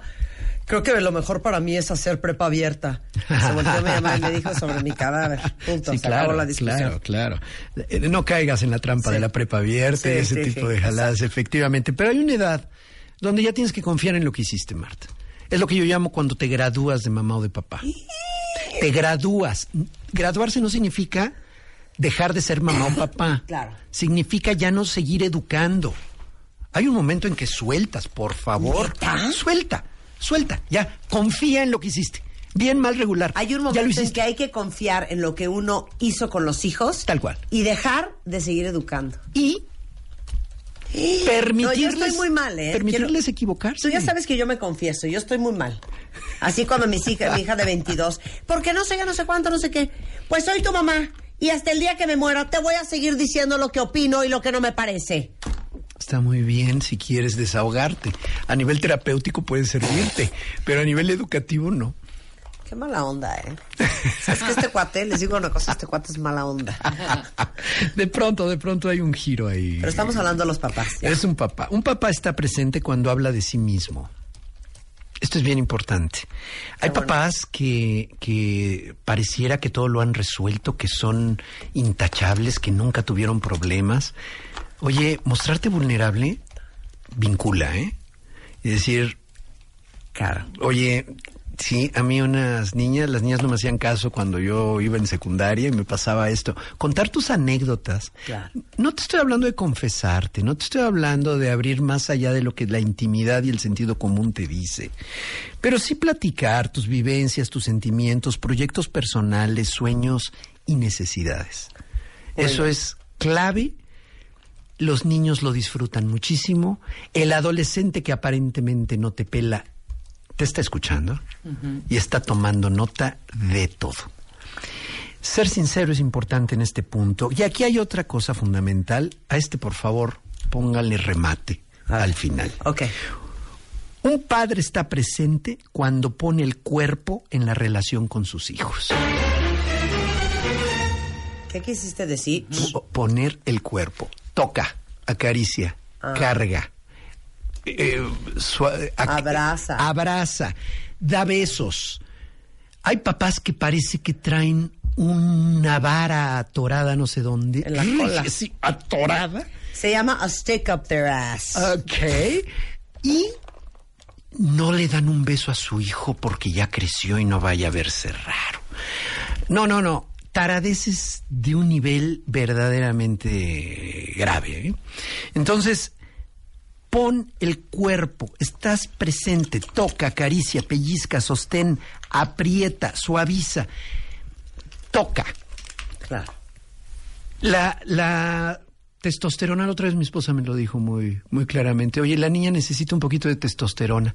¿Qué quería decir? Que la cargara y la aventara y que la aventara sobre la cama. Obviamente es pequeñita y podía yo hacer eso. Ahorita ya creció y ya es otro tipo de juego. Pero ese contacto físico que hace un hombre siempre será diferente al de una mujer, ¿eh? Totalmente. Totalmente. La mamá va a acariciar, a, a- a abrazar Ay, delicioso. es bien importante un papá cariñoso. Mi Pero un papá es muy cariñoso. un papá ¿Tu que papá abraza. es cariñoso? Totalmente. Un papá que abraza, besa, un papá que te abraza. Toca me hace Oye, yo tengo 50 años y me siento en las piernas de mi papá y me le y curruco. te No, yo no abraza tanto, y te... pero sí es muy amoroso. Bueno, es Ese totalmente es el válido. de medir un 80 y ser una maldita Sí. vitola. pues deberías probarlo de todas maneras algún día y no te va a hacer daño y daño no le va a hacer a él. Fíjate que hay otra cuestión bien importante. Un padre está presente cuando pregunta por actividades, temores, ¿cómo va tu vida? ¿Qué pasó? ¿Cómo va la novia? ¿En qué vas con el muchacho? ¿En qué vas con el muchacho? Efectivamente, amores, dolores. ¿Ya te contentaste con Rebeca, la vitola esa? Ahora, cuidado con ser la Gestapo y ponerte a interrogar de todo. Hay momentos para ello y sobre todo son, son espacios que tú tienes que crear donde solamente están ellos dos, donde, él, eh, donde estás tú con él o ella. Que no se vuelva un interrogatorio y que no se vuelva una obligación. Es simplemente compartir y saber que él sepa que estás interesado. Y si no te contesta en ese momento porque no se le pega la gana, no te ofendas. Todo se les queda. No te ofendas, no te hagas el, ah, no, no me platicas, entonces ya no te pregunto, pero si no te importa, lo agarraste en mal momento, está triste por algo y todavía no lo procesa, todavía no lo elabora, no sabe cómo expresarlo. tomes personal. No te lo tomes personal. El único ¿Sabes mensaje... qué? Yo no le vuelvo a preguntar nada, güey, porque ni siquiera me pone atención. O nada más me dice, ajá. Es que no me platique. ¿Cómo te va? Bien. ¿Y qué, cómo te fue? Bien. X. Sí dan ganas de, de, de- un bofetón. Sí, O sea. sí dan ganas. Dices, oye, te estoy preguntando. Bueno, no te pierdas en ello. Te recomiendo que lo enfoques como lo importante es que sepa que me interesa y que me importa. que le, import, que le importa a mamá o a papá el tema que tiene mi hijo Claro. o lo que está viviendo. Un padre está presente cuando encuentra tiempo y si no lo tienes, lo creas para acompañar a tu hijo en momentos graves o cotidianos, ¿eh? Desde exámenes, peleas, visitas al médico, elección de ropa, partidas, llegadas. Ayer, por ejemplo, llegó mi hijo de Oriente. En la mañana, a las 7 de la mañana. Eso sonó a mi abuelita, ¿eh? Bueno, me Llegó fui mi hijo de de Oriente. Oriente. De lejano Oriente. Es, es como de abuelita, ¿sí o no? Y Llegó mi hijo fuimos, de Oriente. y fuimos al campo El niño de llegó de Japón. y fuimos Y- al campo de aviación Y por me él. fui Sí, exacto. a las 7, haces el tiempo y vas y lo recibes. Claro. Aunque yo tenía un viaje a Guadalajara un poquito más tarde. ¿Qué hice? Te quedaste ya ahí. Te quedas ahí, te organizas, o sea, créalo. Es, Haz el es- esfuerzo. Es una cuestión de ganas. Haz ¿eh? el esfuerzo. Es una cuestión de ganas, de verdad. Totalmente. Tómate ese tiempo.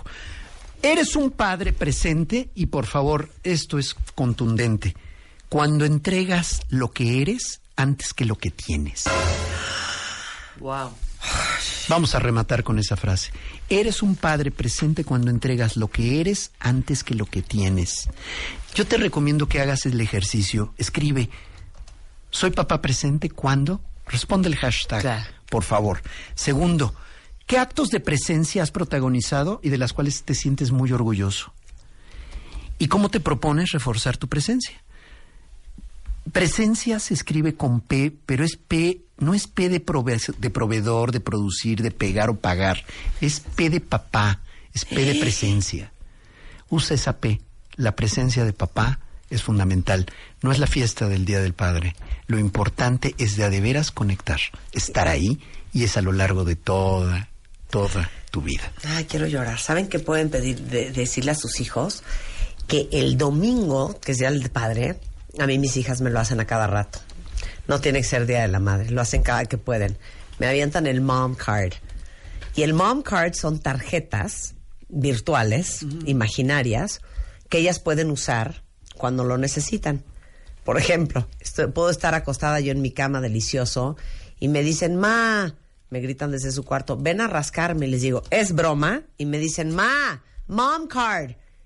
Y entonces usan esa tarjeta, ¿me entiendes? Digamos como un abono. Sí. Entonces, regálenle a sus hijos dad cards del domingo. Está increíble, ¿No? está increíble. Entonces, oye, pa, este, híjole, me llevas a... Ahí te va una. Me cargas, todavía es chiquita. Sí. Me cargas en los hombros. No, está pesadísima. Estás enorme. Estás enorme. Pa, dad card. Va. Dad card. A cargarla. Regálenle dad cards a sus hijos el domingo. Súper. O sea, es básicamente que vas a ser esclavo de tus hijos eh, para ciertas cosas, ¿no? Mira, es tan poco el tiempo, es tan breve. El que lo tienes, lo tienes ahí. Que aprovechalo. Claro, De verdad, se van bien pronto. claro. Hazlo. Vidal, es un placer siempre hablar contigo. Hay dos libros que tienen que leer de Vidal. Eh, disciplina inteligente, porque la disciplina no está peleada con el amor, ni, co- eh, ni con el cariño incondicional. No tienes que con lastimar el- para Claro, corregir. exacto. Y el bestseller este, último, Berrinches, su manejo eficaz, que es un manual, literal. Se está es un cuaderno. Se está vendiendo brutalmente. Es un cuaderno para cómo manejar un berrinche, para que dejen de ser violentos y agresivos creyendo que es la única forma de corregir y de encaminar a nuestros hijos. Y también tiene aplicaciones para los berrinches de tu pareja. ¿eh? ¡Uy! Para los bebés verdugos. Para los bebés verdugos. Si quieren seguir la conversación con Vidal, es escuela-padres, escuelaparapadres.com. Así es. Y en Facebook, Escuela para Padres de Vidal. No sabes cómo nos reímos de los bebés verdugos adultos. ¿No? Adorablemente insoportables y Así cómo es. joden. Así es. Oigan, este, no se vayan, ahorita no saben qué cosa más increíble. Literal Antonio Sánchez, este súper músico, es el que hizo todo el score de la película Birdman de Alejandro González Iñárritu, eh, toca con The Pat Metheny Group, con quien ha hecho- hace jazz desde hace ya 16 años, está en el estudio, trajo su batería y todo. Eso. Vamos a hacer live stream, vamos a hacer Facebook Live y aparte va- vamos a, vamos a ver si podemos tocar batería. Ve Miren, este es Antonio.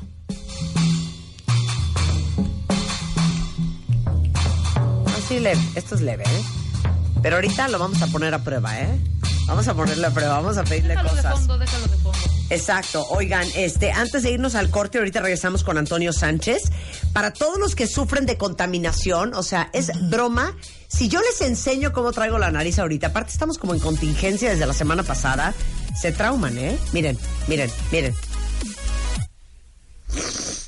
No, fatal. Mira, mira. A ver tú. A ver tú, Vidal. No, bien. No, Vidal, muy Tú, bien. Alan. No, nada. ¿Yo? O sea, es broma. O sea, es broma. O sea, no tienen idea.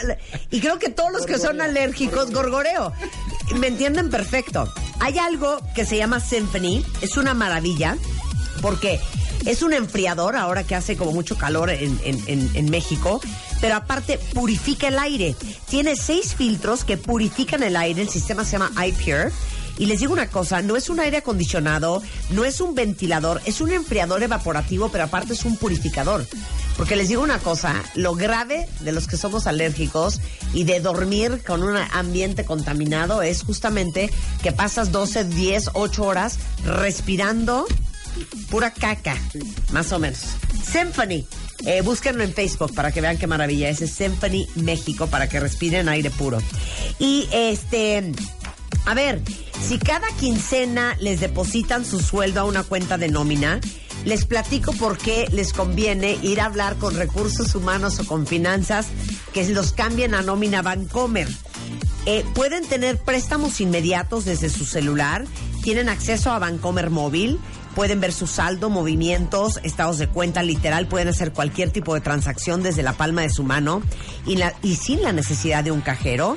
Este, y esto es a través de Nómina Bancomer. En cualquier sucursal de BBVA Bancomer pueden cambiarse a Nómina Bancomer y disfrutar de todos estos beneficios. Y ahora que ya empieza mañana el Mundial, y de hecho mañana vamos a tener una hora de programa, ¿verdad? Porque de, Claro. o- de 10 a... A las 9 12. comienza la inauguración. La inauguración del Luego Mundial. juegan Rusia contra Arabia Saudita. Exacto. Y, Apasionante el partido. oye, No, bueno, bueno. o sea, pues es el de la casa contra Arabia, ya veremos, ya veremos. Estúpido, cállate Vidal. Oigan, Después y tenemos bueno, la hora. toda y luego hacemos una hora, pero toda la figura emblemática de la cultura mexicana que es Jico, eh, ya está en Rusia. Eh, es una estatua de dos metros que retoma la tradición de las matrioscas rusas.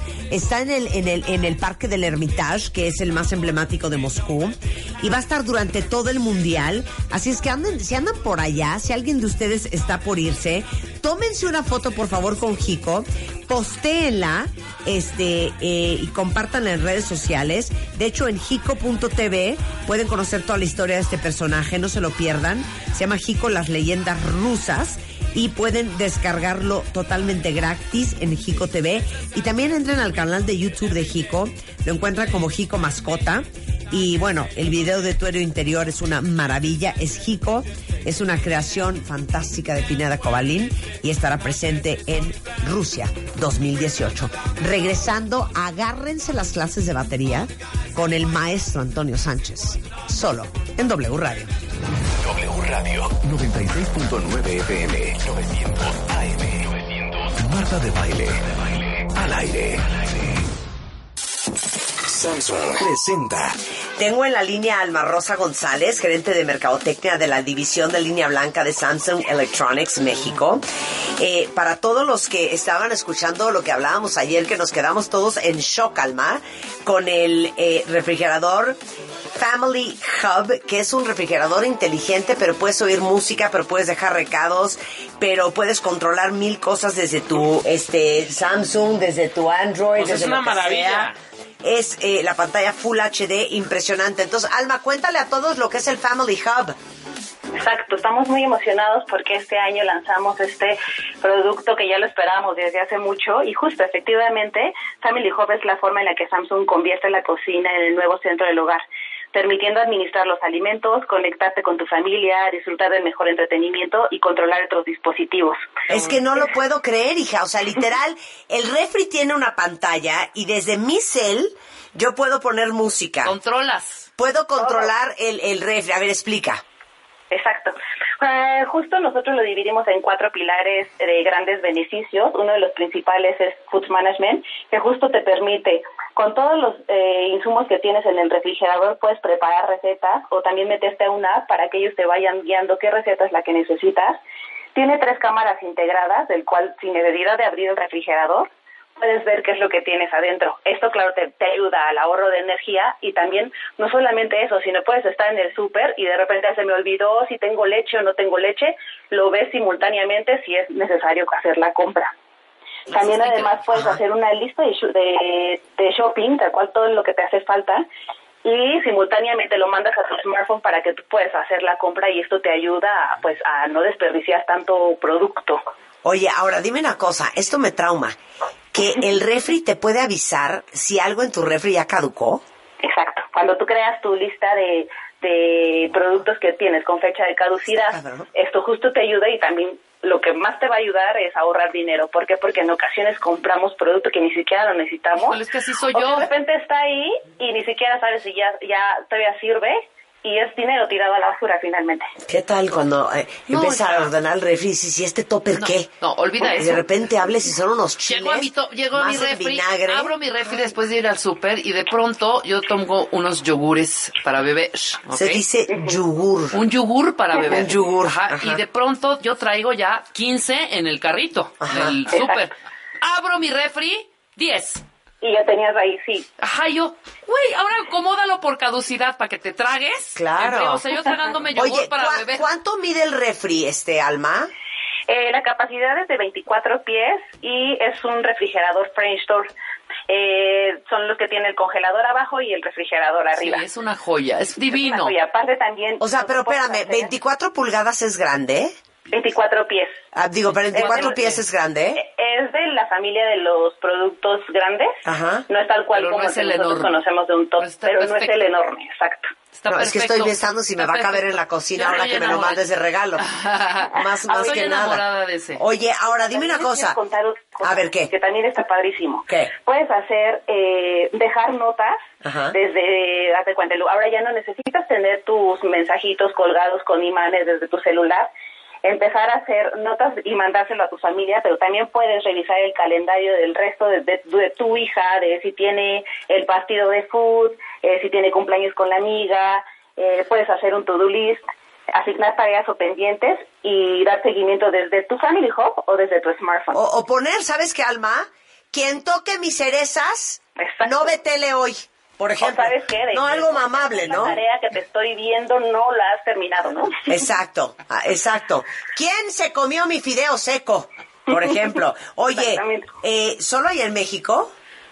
Eh, tenemos la gran primicia que es eh, México es el primer país latinoamericano en el que se lanza. Ah, qué en increíble. países, ajá, en otros países hace dos años fue lanzado, en Europa y en Estados Unidos, y México es el primero en tenerlo. Te lo juro que yo Eh, sí quiero saber qué onda con el tamaño, hija, porque yo tengo tres refris y estoy un poco harta de ese, de ese rollo. Ok. Si pudiéramos concentrarlo en uno, ¿no? No, está perfecto este. No, hoy quiero verlo. Oye, dime una cosa, ¿hay promoción o algo, Alma? Claro. Tenemos promoción de lanzamiento en Liverpool. En la compra de tu Family Hub también te puedes llevar una pantalla absolutamente gratis, UHD de 55 pulgadas. Oye. Y justo para este tema del de que se acerca el Mundial, Día del Papá, puedes transmitir lo que estás viendo desde tu sala, sincronizarlo y ahora entonces también verlo desde tu cocina. No, no lo puedo creer. O sea, estás cocinando, pero en la pantalla del refri. Es que tienen que entrar. Yo estoy viéndolo en samsung.com, este, punto MX. MX. Este, estoy viendo el refrigerador. No crean que es una pantallita como de coche. O sea, es santa pantallota, ¿eh? De 27 pulgadas. sí. De 27 pulgadas. Entonces, si ahorita lo compro en Liverpool, me regalan una pantalla Samsung de 55 pulgadas. Exacto. No, Y bueno, está súper cool. Ya dale. Ya sabes qué? aparte de eso, ¿Sabes qué? Deal done. tener. ¿Qué? estás viendo tú el partido de que está ya en tu nueva pantalla y también puedes conectar entonces que esté al mismo tiempo trabajando la aspiradora y también que esté trabajando la lavadora. Todo este tema del, del Internet de las cosas que ahora se está viviendo y que Samsung es el que está haciendo un gran desarrollo para, para empujar este tipo de productos, pues estamos realmente muy contentos porque es el nuevo refrigerador inteligente y ya está aquí en México. Ok, se llama, acuérdense cuentavientes, Family Hub. Muchas gracias, Alma. Te mandamos un beso. Gracias. Refrigerador, no lo olviden. Exacto, te queremos. Besos. Gracias, Besos, mana. Lo pueden ver en samsung.com.mx o en Samsung México. Preguntas en Twitter o en Facebook. Igualmente, Samsung México. Les digo una cosa, sí está espectacular, ¿eh? No puedo creer una papá de 22 pulgadas. Está divino. Ay, Dios Lo mío amo. santo.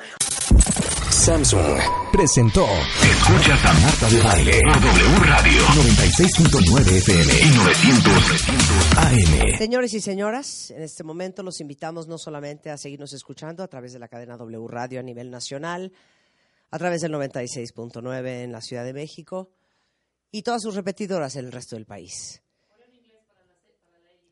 Ladies and gentlemen, we are not only inviting you to continue listening to us on radio nationwide through W Radio's Cadena.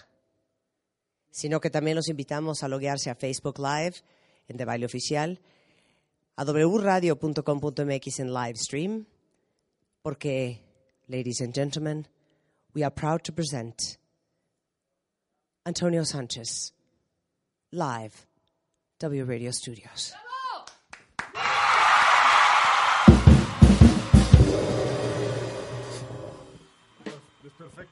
Ay!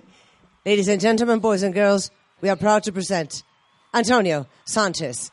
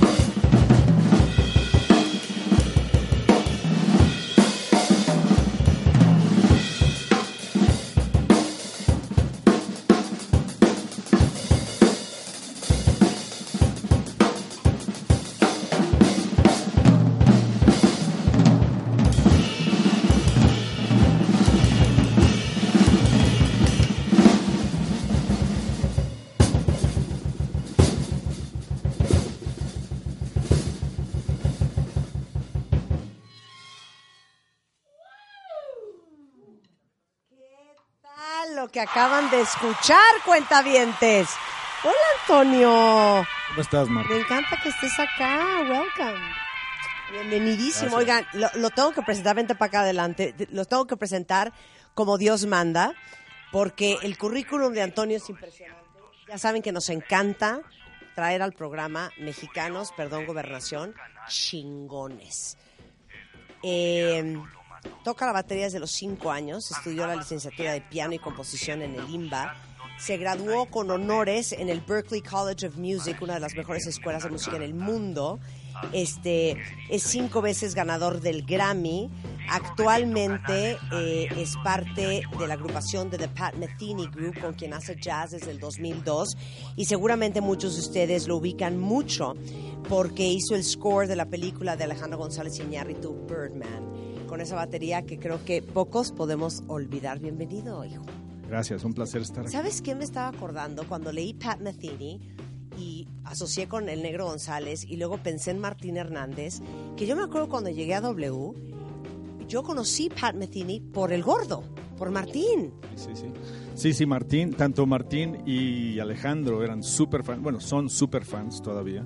Y yo era obviamente súper fan de WFM y de ellos, ¿no? Entonces la primera vez que escuché Pat Metheny Group fue a través de ellos. En WFM. En WFM. 96. Sí, cuando yo era este, un puberto. Y después, eh, si le damos marcha adelante durante mucho tiempo, Eh, acabo en Nueva York, acabo tocando con Pat Metheny, Pat Metheny Group. No, espérate, es que uno no acaba en Nueva York tocando con Pat Metheny. O sea, esa parte tienes que contarla, porque te digo una cosa, tú eres una historia de éxito y una historia de inspiración de cómo los sueños se hacen realidad para todos los chavos, jóvenes, muchos mexicanos que te están viendo ahorita. No te brinques esa parte. Ok, ok, ok. Entonces yo estaba y él me dijo, y entonces yo llegué y Pat Metheny me... Bueno, como sucedieron las cosas fue que eh, estudié piano clásico en la Escuela Superior de Música y luego quería estudiar jazz, ¿no? Entonces eh, pensé el mejor lugar para hacerlo es Berklee College of Music. Tuve la gran fortuna de poder ir para allá, me dieron una buena beca. Entonces estuve allá cuatro años y medio. Luego me mudé a Nueva York y empecé a tocar con gente como Paquito de Rivera, eh, Danilo Pérez, David Sánchez, que eran la, la onda más latina, ¿no? Y posteriormente eh, me vio Pat Metheny tocar con uno de estos grupos, le gustó cómo tocaba y me ofreció tocar en el Pat Metheny Group. Esto fue en el 2000 ¿Flipaste? completamente, era, era o sea, un sueño guajiro que se estaba I'm haciendo. not worthy, I'm not worthy, I'm not worthy. No, no, no, increíble, increíble. Es- y, y te cuento, la primera vez que tocamos fue en su estudio, dúo como cuatro horas y media. Yo estaba tocando y bueno, yo decía, bueno, estoy tocando bien. Y de repente lo veía y yo decía, pero es Pat Metheny, ¿no? Entonces me daba así como un torzón medio raro de emoción. Y posteriormente, ya que empezamos a tocar eh, bastante y estábamos de gira constantemente, en el 2005 estábamos tocando en Los Ángeles y acabando el concierto había una como after party, ¿no? Y entonces estoy ahí eh, eh, pues hablando con gente y siento una mano que me hace así. Volteo y es un cuate, pues buena onda, me dice, oye, yo soy mexicano también, qué buena onda que en México se, se están tocando así y que tú eres mexicano y Pat Metheny es de mis grupos favoritos, bla, bla, bla. Y yo digo, ah, pues oye, gracias, ¿tú a qué te dedicas? Y me dice, pues yo dirijo comerciales y películas, ¿no? Pero yo, es que yo no, no lo conocía, ¿no? Entonces le digo, ah, ah, pues alguna, algo que haya visto. Y me dice, pues es una cosa que se llama Amores Perros y otra 21 Grams. Y yo, ah, pues ya, ya me dio el... ¡Negro! Ya le di un gran abrazo y desde entonces empezamos a entablar muy buena amistad. Entonces cada vez que yo iba a Los Ángeles le decían, entonces sabes, me, me venía a ver tocar y cuando él venía a Nueva York también me avisaba, yo iba a su, a su premiere o a un screening. Y posteriormente en el 2013 me dijo que se le quedó grabado un solo de batería que hice esa noche en el 2005 en Los Ángeles. Y me habló y me dijo, oye, mira, estoy pensando en hacer mi nueva película y se me ocurre que todo, eh, toda la banda sonora podría ser batería. ¿Qué onda? ¿Le entras? Y yo, pues, por supuesto. ¿En cuánto tiempo grabaste el score de Birdman? Pues mira, hicimos la primera sesión, fue él y yo nada más, sin película, porque todavía no la empezaban a filmar. Entonces trabajamos con el guion. Él me explicaba cada escena con gran lujo de detalle. O sea, de aquí Emma Stone está en el vestidor y se va a agarrar a muerte con su Exacto, papá. ¿Ahí exacto. qué? Entonces me ¿Sí? decía, sí, me explicaba la escena y, y me decía, a ver, improvisa, ¿no? Y luego aquí es donde él sale corriendo y entonces va a un bar. ¿Y ahí qué? Bueno, entonces lo que le dije es, mira, como yo no me sé la película igual que tú y no me sé cómo tienes la, la cuestión del tiempo, le dije, imagínate la escena, tratamos de imaginárnosla juntos, siéntate enfrente de mí y cuando veas al personaje abrir la puerta, hazme así. Entonces yo lo, ve- lo estaba viendo y cuando veía, ah, ok, está abriendo la puerta, ¿Te entonces... acuerdas? Sí, me acordaba de lo que me, me estaba No, no, no, pero ¿te acuerdas de qué tocaste? Bueno, Me vale, vamos a hacer una prueba Era de memoria, improvisación, Antonio. era improvisación. Vas, vas. A ver, vamos a hacer una prueba de memoria, Antonio. ¿Estás listo? Sí, sí, sí. Ok, a ver, va. Pero, ¿lo hacemos con Birdman, Rebeca, o inventamos una película ahorita de volada? No, vamos a inventar una película. Ok, porque somos bien creativas y bien imaginativas, Antonio. Ok, entonces, esta es la- una película de miedo. Ya sabes que en las películas de miedo siempre hay una güera estúpida, que es la primera a la que matan. ¿Estás de acuerdo? Entonces, toma el micrófono, Rebeca. ¿Listo? Entonces, Inicia, Marta. este, ¿quién quiere ser la güera? Yo soy la güera. La güera, yo soy la... Sí, tú eres la amiga inteligente la que se va a morir al final. Exactamente, Ok, la güera perfecto. siempre se salva. Y entonces estamos entrando a la casa súper nerviosas y es una casa de campo. Estamos en New Hampshire. Esto es 1974. Son las 2 de la mañana y estamos mojadas porque se nos descompuso el coche y encontramos un cottage. ¿Ok? Perfecto. Va. Vamos caminando. Vamos caminando. Me voy a tropezar, me tropiezo.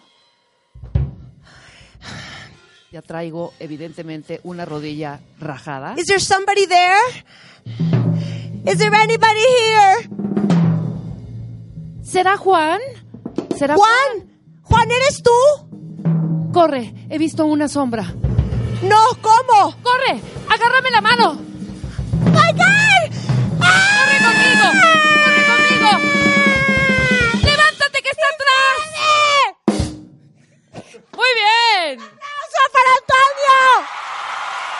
¡Qué bárbaro! No, pero ¿Lo hicimos bien? me encanta el... ¿Qué, qué tal nuestra actuación? Tú, tú pon el micrófono ahí y lo Que vuelves nos a haga agarrar. nada más que haga Ok, nuevamente, ¿qué- que me fascinó. se te da? El Marta, misterio se te da. que nos haga esa, es como haces el sí, qué maravilla con Estuvo horrible la- eso, ¿eh? Mira, mira Porque qué es así bonito. de, open the door.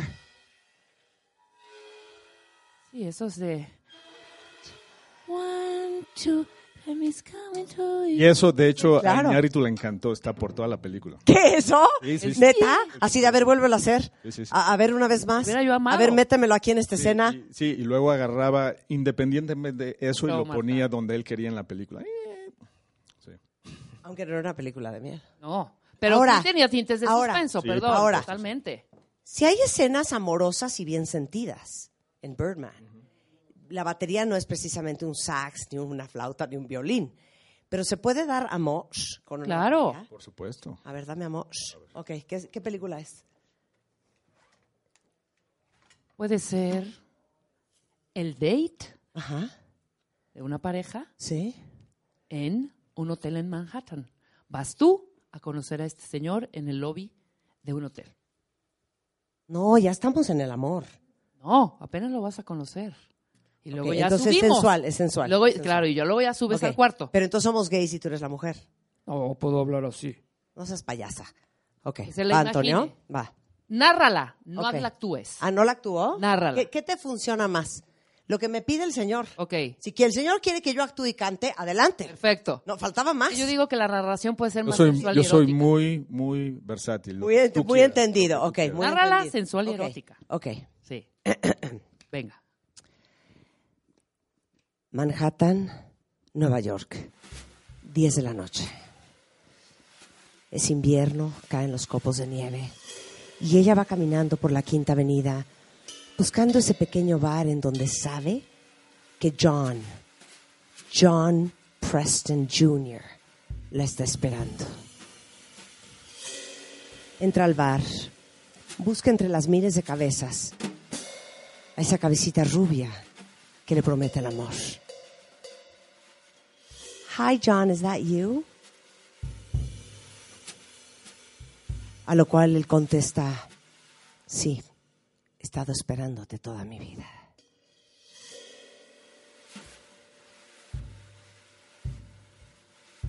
Continúa la noche con un par de martinis y un par de cosmopolitans para después dar la vuelta en la 58 e ir al Four Seasons hacer el amor. No, ¿sabes qué? Me sale mejor la actuación que la narración babosa. La subida estaba padrísima. Oye, ahora, va- vamos, vamos, a, vamos a ya ponernos serios. Ahorita vamos a hacer hasta jazz, ¿eh? Ok, de las escenas más memorables es ese traveleo de cámara desde los camerinos, pasando por todos los pasillos y las escaleras, hasta el escenario donde están empezando a ensayar este, la obra. ¿Te acuerdas de esa escena?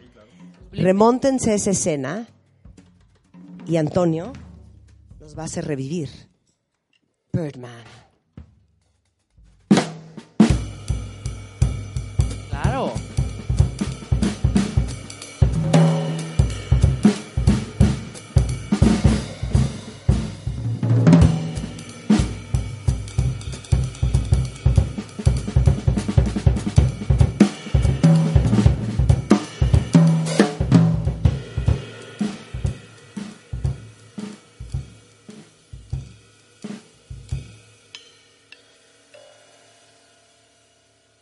Acuerdan? Bueno, pero Claro. ¿Todo fue improvisado? Básicamente, sí. Mira, al principio yo le mandé algunos demos eh, que eran un poco más eh, tratando de pensar en cómo lo haría por ejemplo, John Williams, ¿no? Con el tema de John este Williams, personaje. Score, Star Wars, todo eso. Indiana Jones. Eh, entonces le mandé un montón de, de demos y a los dos días me contesta y me dice, oye, están increíbles los demos, pero son exactamente lo opuesto a lo que estoy buscando. Ah, chinga. Sí, entonces le dije, bueno, a ver, guíame un poquito más. Y me dijo, es que estoy buscando algo muy jazz, muy orgánico. Entonces cuando me dijo eso dije, ah, perfecto, porque yo soy músico de jazz. Entonces lo que quería básicamente es que improvisara y que reaccionara a lo que me estaba diciendo y luego a la imagen que estaba viendo. ¿Grabas algún momento viendo la película? Sí, eh, la primera sesión fue nada más con el guion y los demos que hicimos esa noche los cortaron y los pusieron en la cinta en bruto, digamos que todavía no estaba editada. Me trajeron, me llevaron a Los Ángeles, me enseñaron lo que hicieron y repetimos todo, pero ahora sí viendo la película. Y ya era con, con mucho más detalle. Mira, cuando veas que hace esto, para. Cuando le pega a la pared, quiero algo fuerte ahí. Entonces ya eran instrucciones más precisas. Claro. Entonces, hoy es miércoles. Sí. Hoy es miércoles 13 de junio. Y hoy a las ocho y media de la noche, todos los que viven en la Ciudad de México o los que estarán por aquí en la tarde y en la noche tendrán la oportunidad de ver en la pantalla enorme del Auditorio Nacional, justamente donde, donde también proyectan, por ejemplo, las óperas desde el Met en Nueva York. Bueno, pues ahí van a poder ver eh, la película Birdman por primera vez musicalizada en vivo con Antonio Sánchez a todo color. ¿Y te lo sabes o también vas a improvisar hoy en la noche? Bueno, obviamente me sé la película íntimamente ahora Sí. porque he he hecho esto, no sé, ya perdí la cuenta. He hecho giras por Estados Unidos, en Europa. Y es, eh, ojalá pudiera volverla a hacer porque ahora la conozco tan bien que, que siento que la hago mucho mejor que cuando la hice originalmente. ¿no? Eh, originalmente nos tardamos un día y medio en hacerla. Entonces, ahora que la he hecho tantas veces, sé perfectamente, me sé los diálogos, me sé los movimientos y, y una vez que siento que estoy eh, teniendo cuidado con el efecto dramático que creamos, entonces todo lo demás es improvisación. Entonces Increíble. cada, cada show es completamente diferente. Hoy en la noche eso va a ser una joya, pero les digo una cosa, yo sí quiero eh, darle homenaje a quien honor merece. Y Antonio, mucho más allá, no solamente el score de Birdman, tiene una lista de discos que todos los que somos amantes del jazz, desde Migration, Live in New York, New Life, Three Times Three, Meridian Suite, Bad Hombre del 2017 y Channels of Energy del 2018, todo súper jazzero. Todos somos super amantes del jazz. Oye, aquí te hemos tenido a eh, Danny Wong, a la Big Band Jazz México. Ha venido Diana Kroll, vamos a empezar a inventar. Ha venido Diana Kroll, Wynton Marsalis, este, de hecho to- tenemos una, no, tenemos una asociación con eh, Village Vanguard, eh, Nueva York y todo lo que tienen ellos lo tenemos acá. Es una cosa muy los que picuda. están muertos también Es- también, todos, todos, todos. ¿Quién más nos falta? Korea. Eh, no, Miles Davis, o sea, es una Ay, cosa perdón, interminable. Shakataka ha venido. Ah, Shakataka, claro. Oye, si ha venido Shakataka, eso sí, sí es es cierto. Oye, pero para todos los que aman el jazz, danos Antonio Sánchez en experimental jazz de esos complicados y luego danos traditional, jazzy, melodioso. Ok. ¿Va? Qué bonito. Ahora, Bravo. vamos a cerrar nuestros ojos. Fíjate dónde te voy a llevar, ¿eh? Para que veas que we know our stuff. Estamos en este momento en la calle 77 y Madison, en la ciudad de Nueva York. El bar es del bar del Carlisle. Es miércoles y esto se oye de fondo.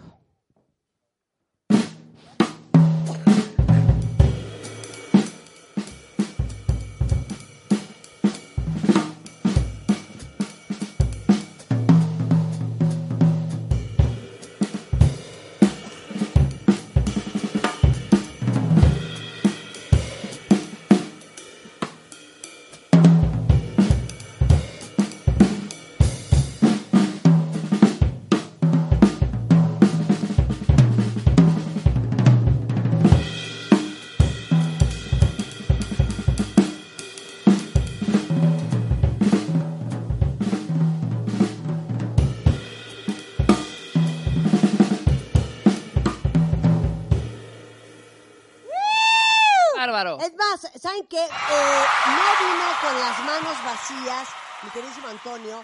Y los primeros cinco que nos digan en Twitter cómo se llama la canción que acaba de tocar van a ir al- a la presentación de Birdman hoy en la noche. ¿Cómo se llamó la canción, Antonio? Se llamó Antonio Sánchez Live en Con Marta de Valle. Vale. No, no es cierto. Tenemos cinco pases dobles, eso sí es cierto. Eh, sí, me parece que sí. Para el evento hoy en el Auditorio Nacional, eh, arroben Antonio, que es Antonio Drums X en Twitter, su ID de cuentaviente, los primeros cinco que me digan cuál es el primero y el último álbum de Antonio. Los vamos a invitar al auditorio a ver el score en vivo de Birdman hoy en la noche. Esto fue jazz experimental.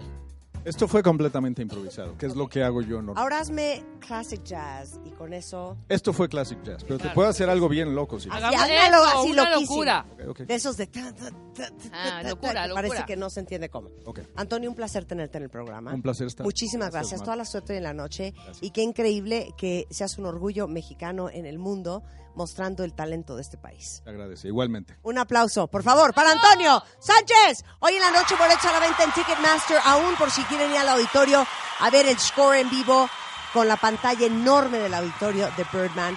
Antonio Sánchez was in the house. Do your thing, brother.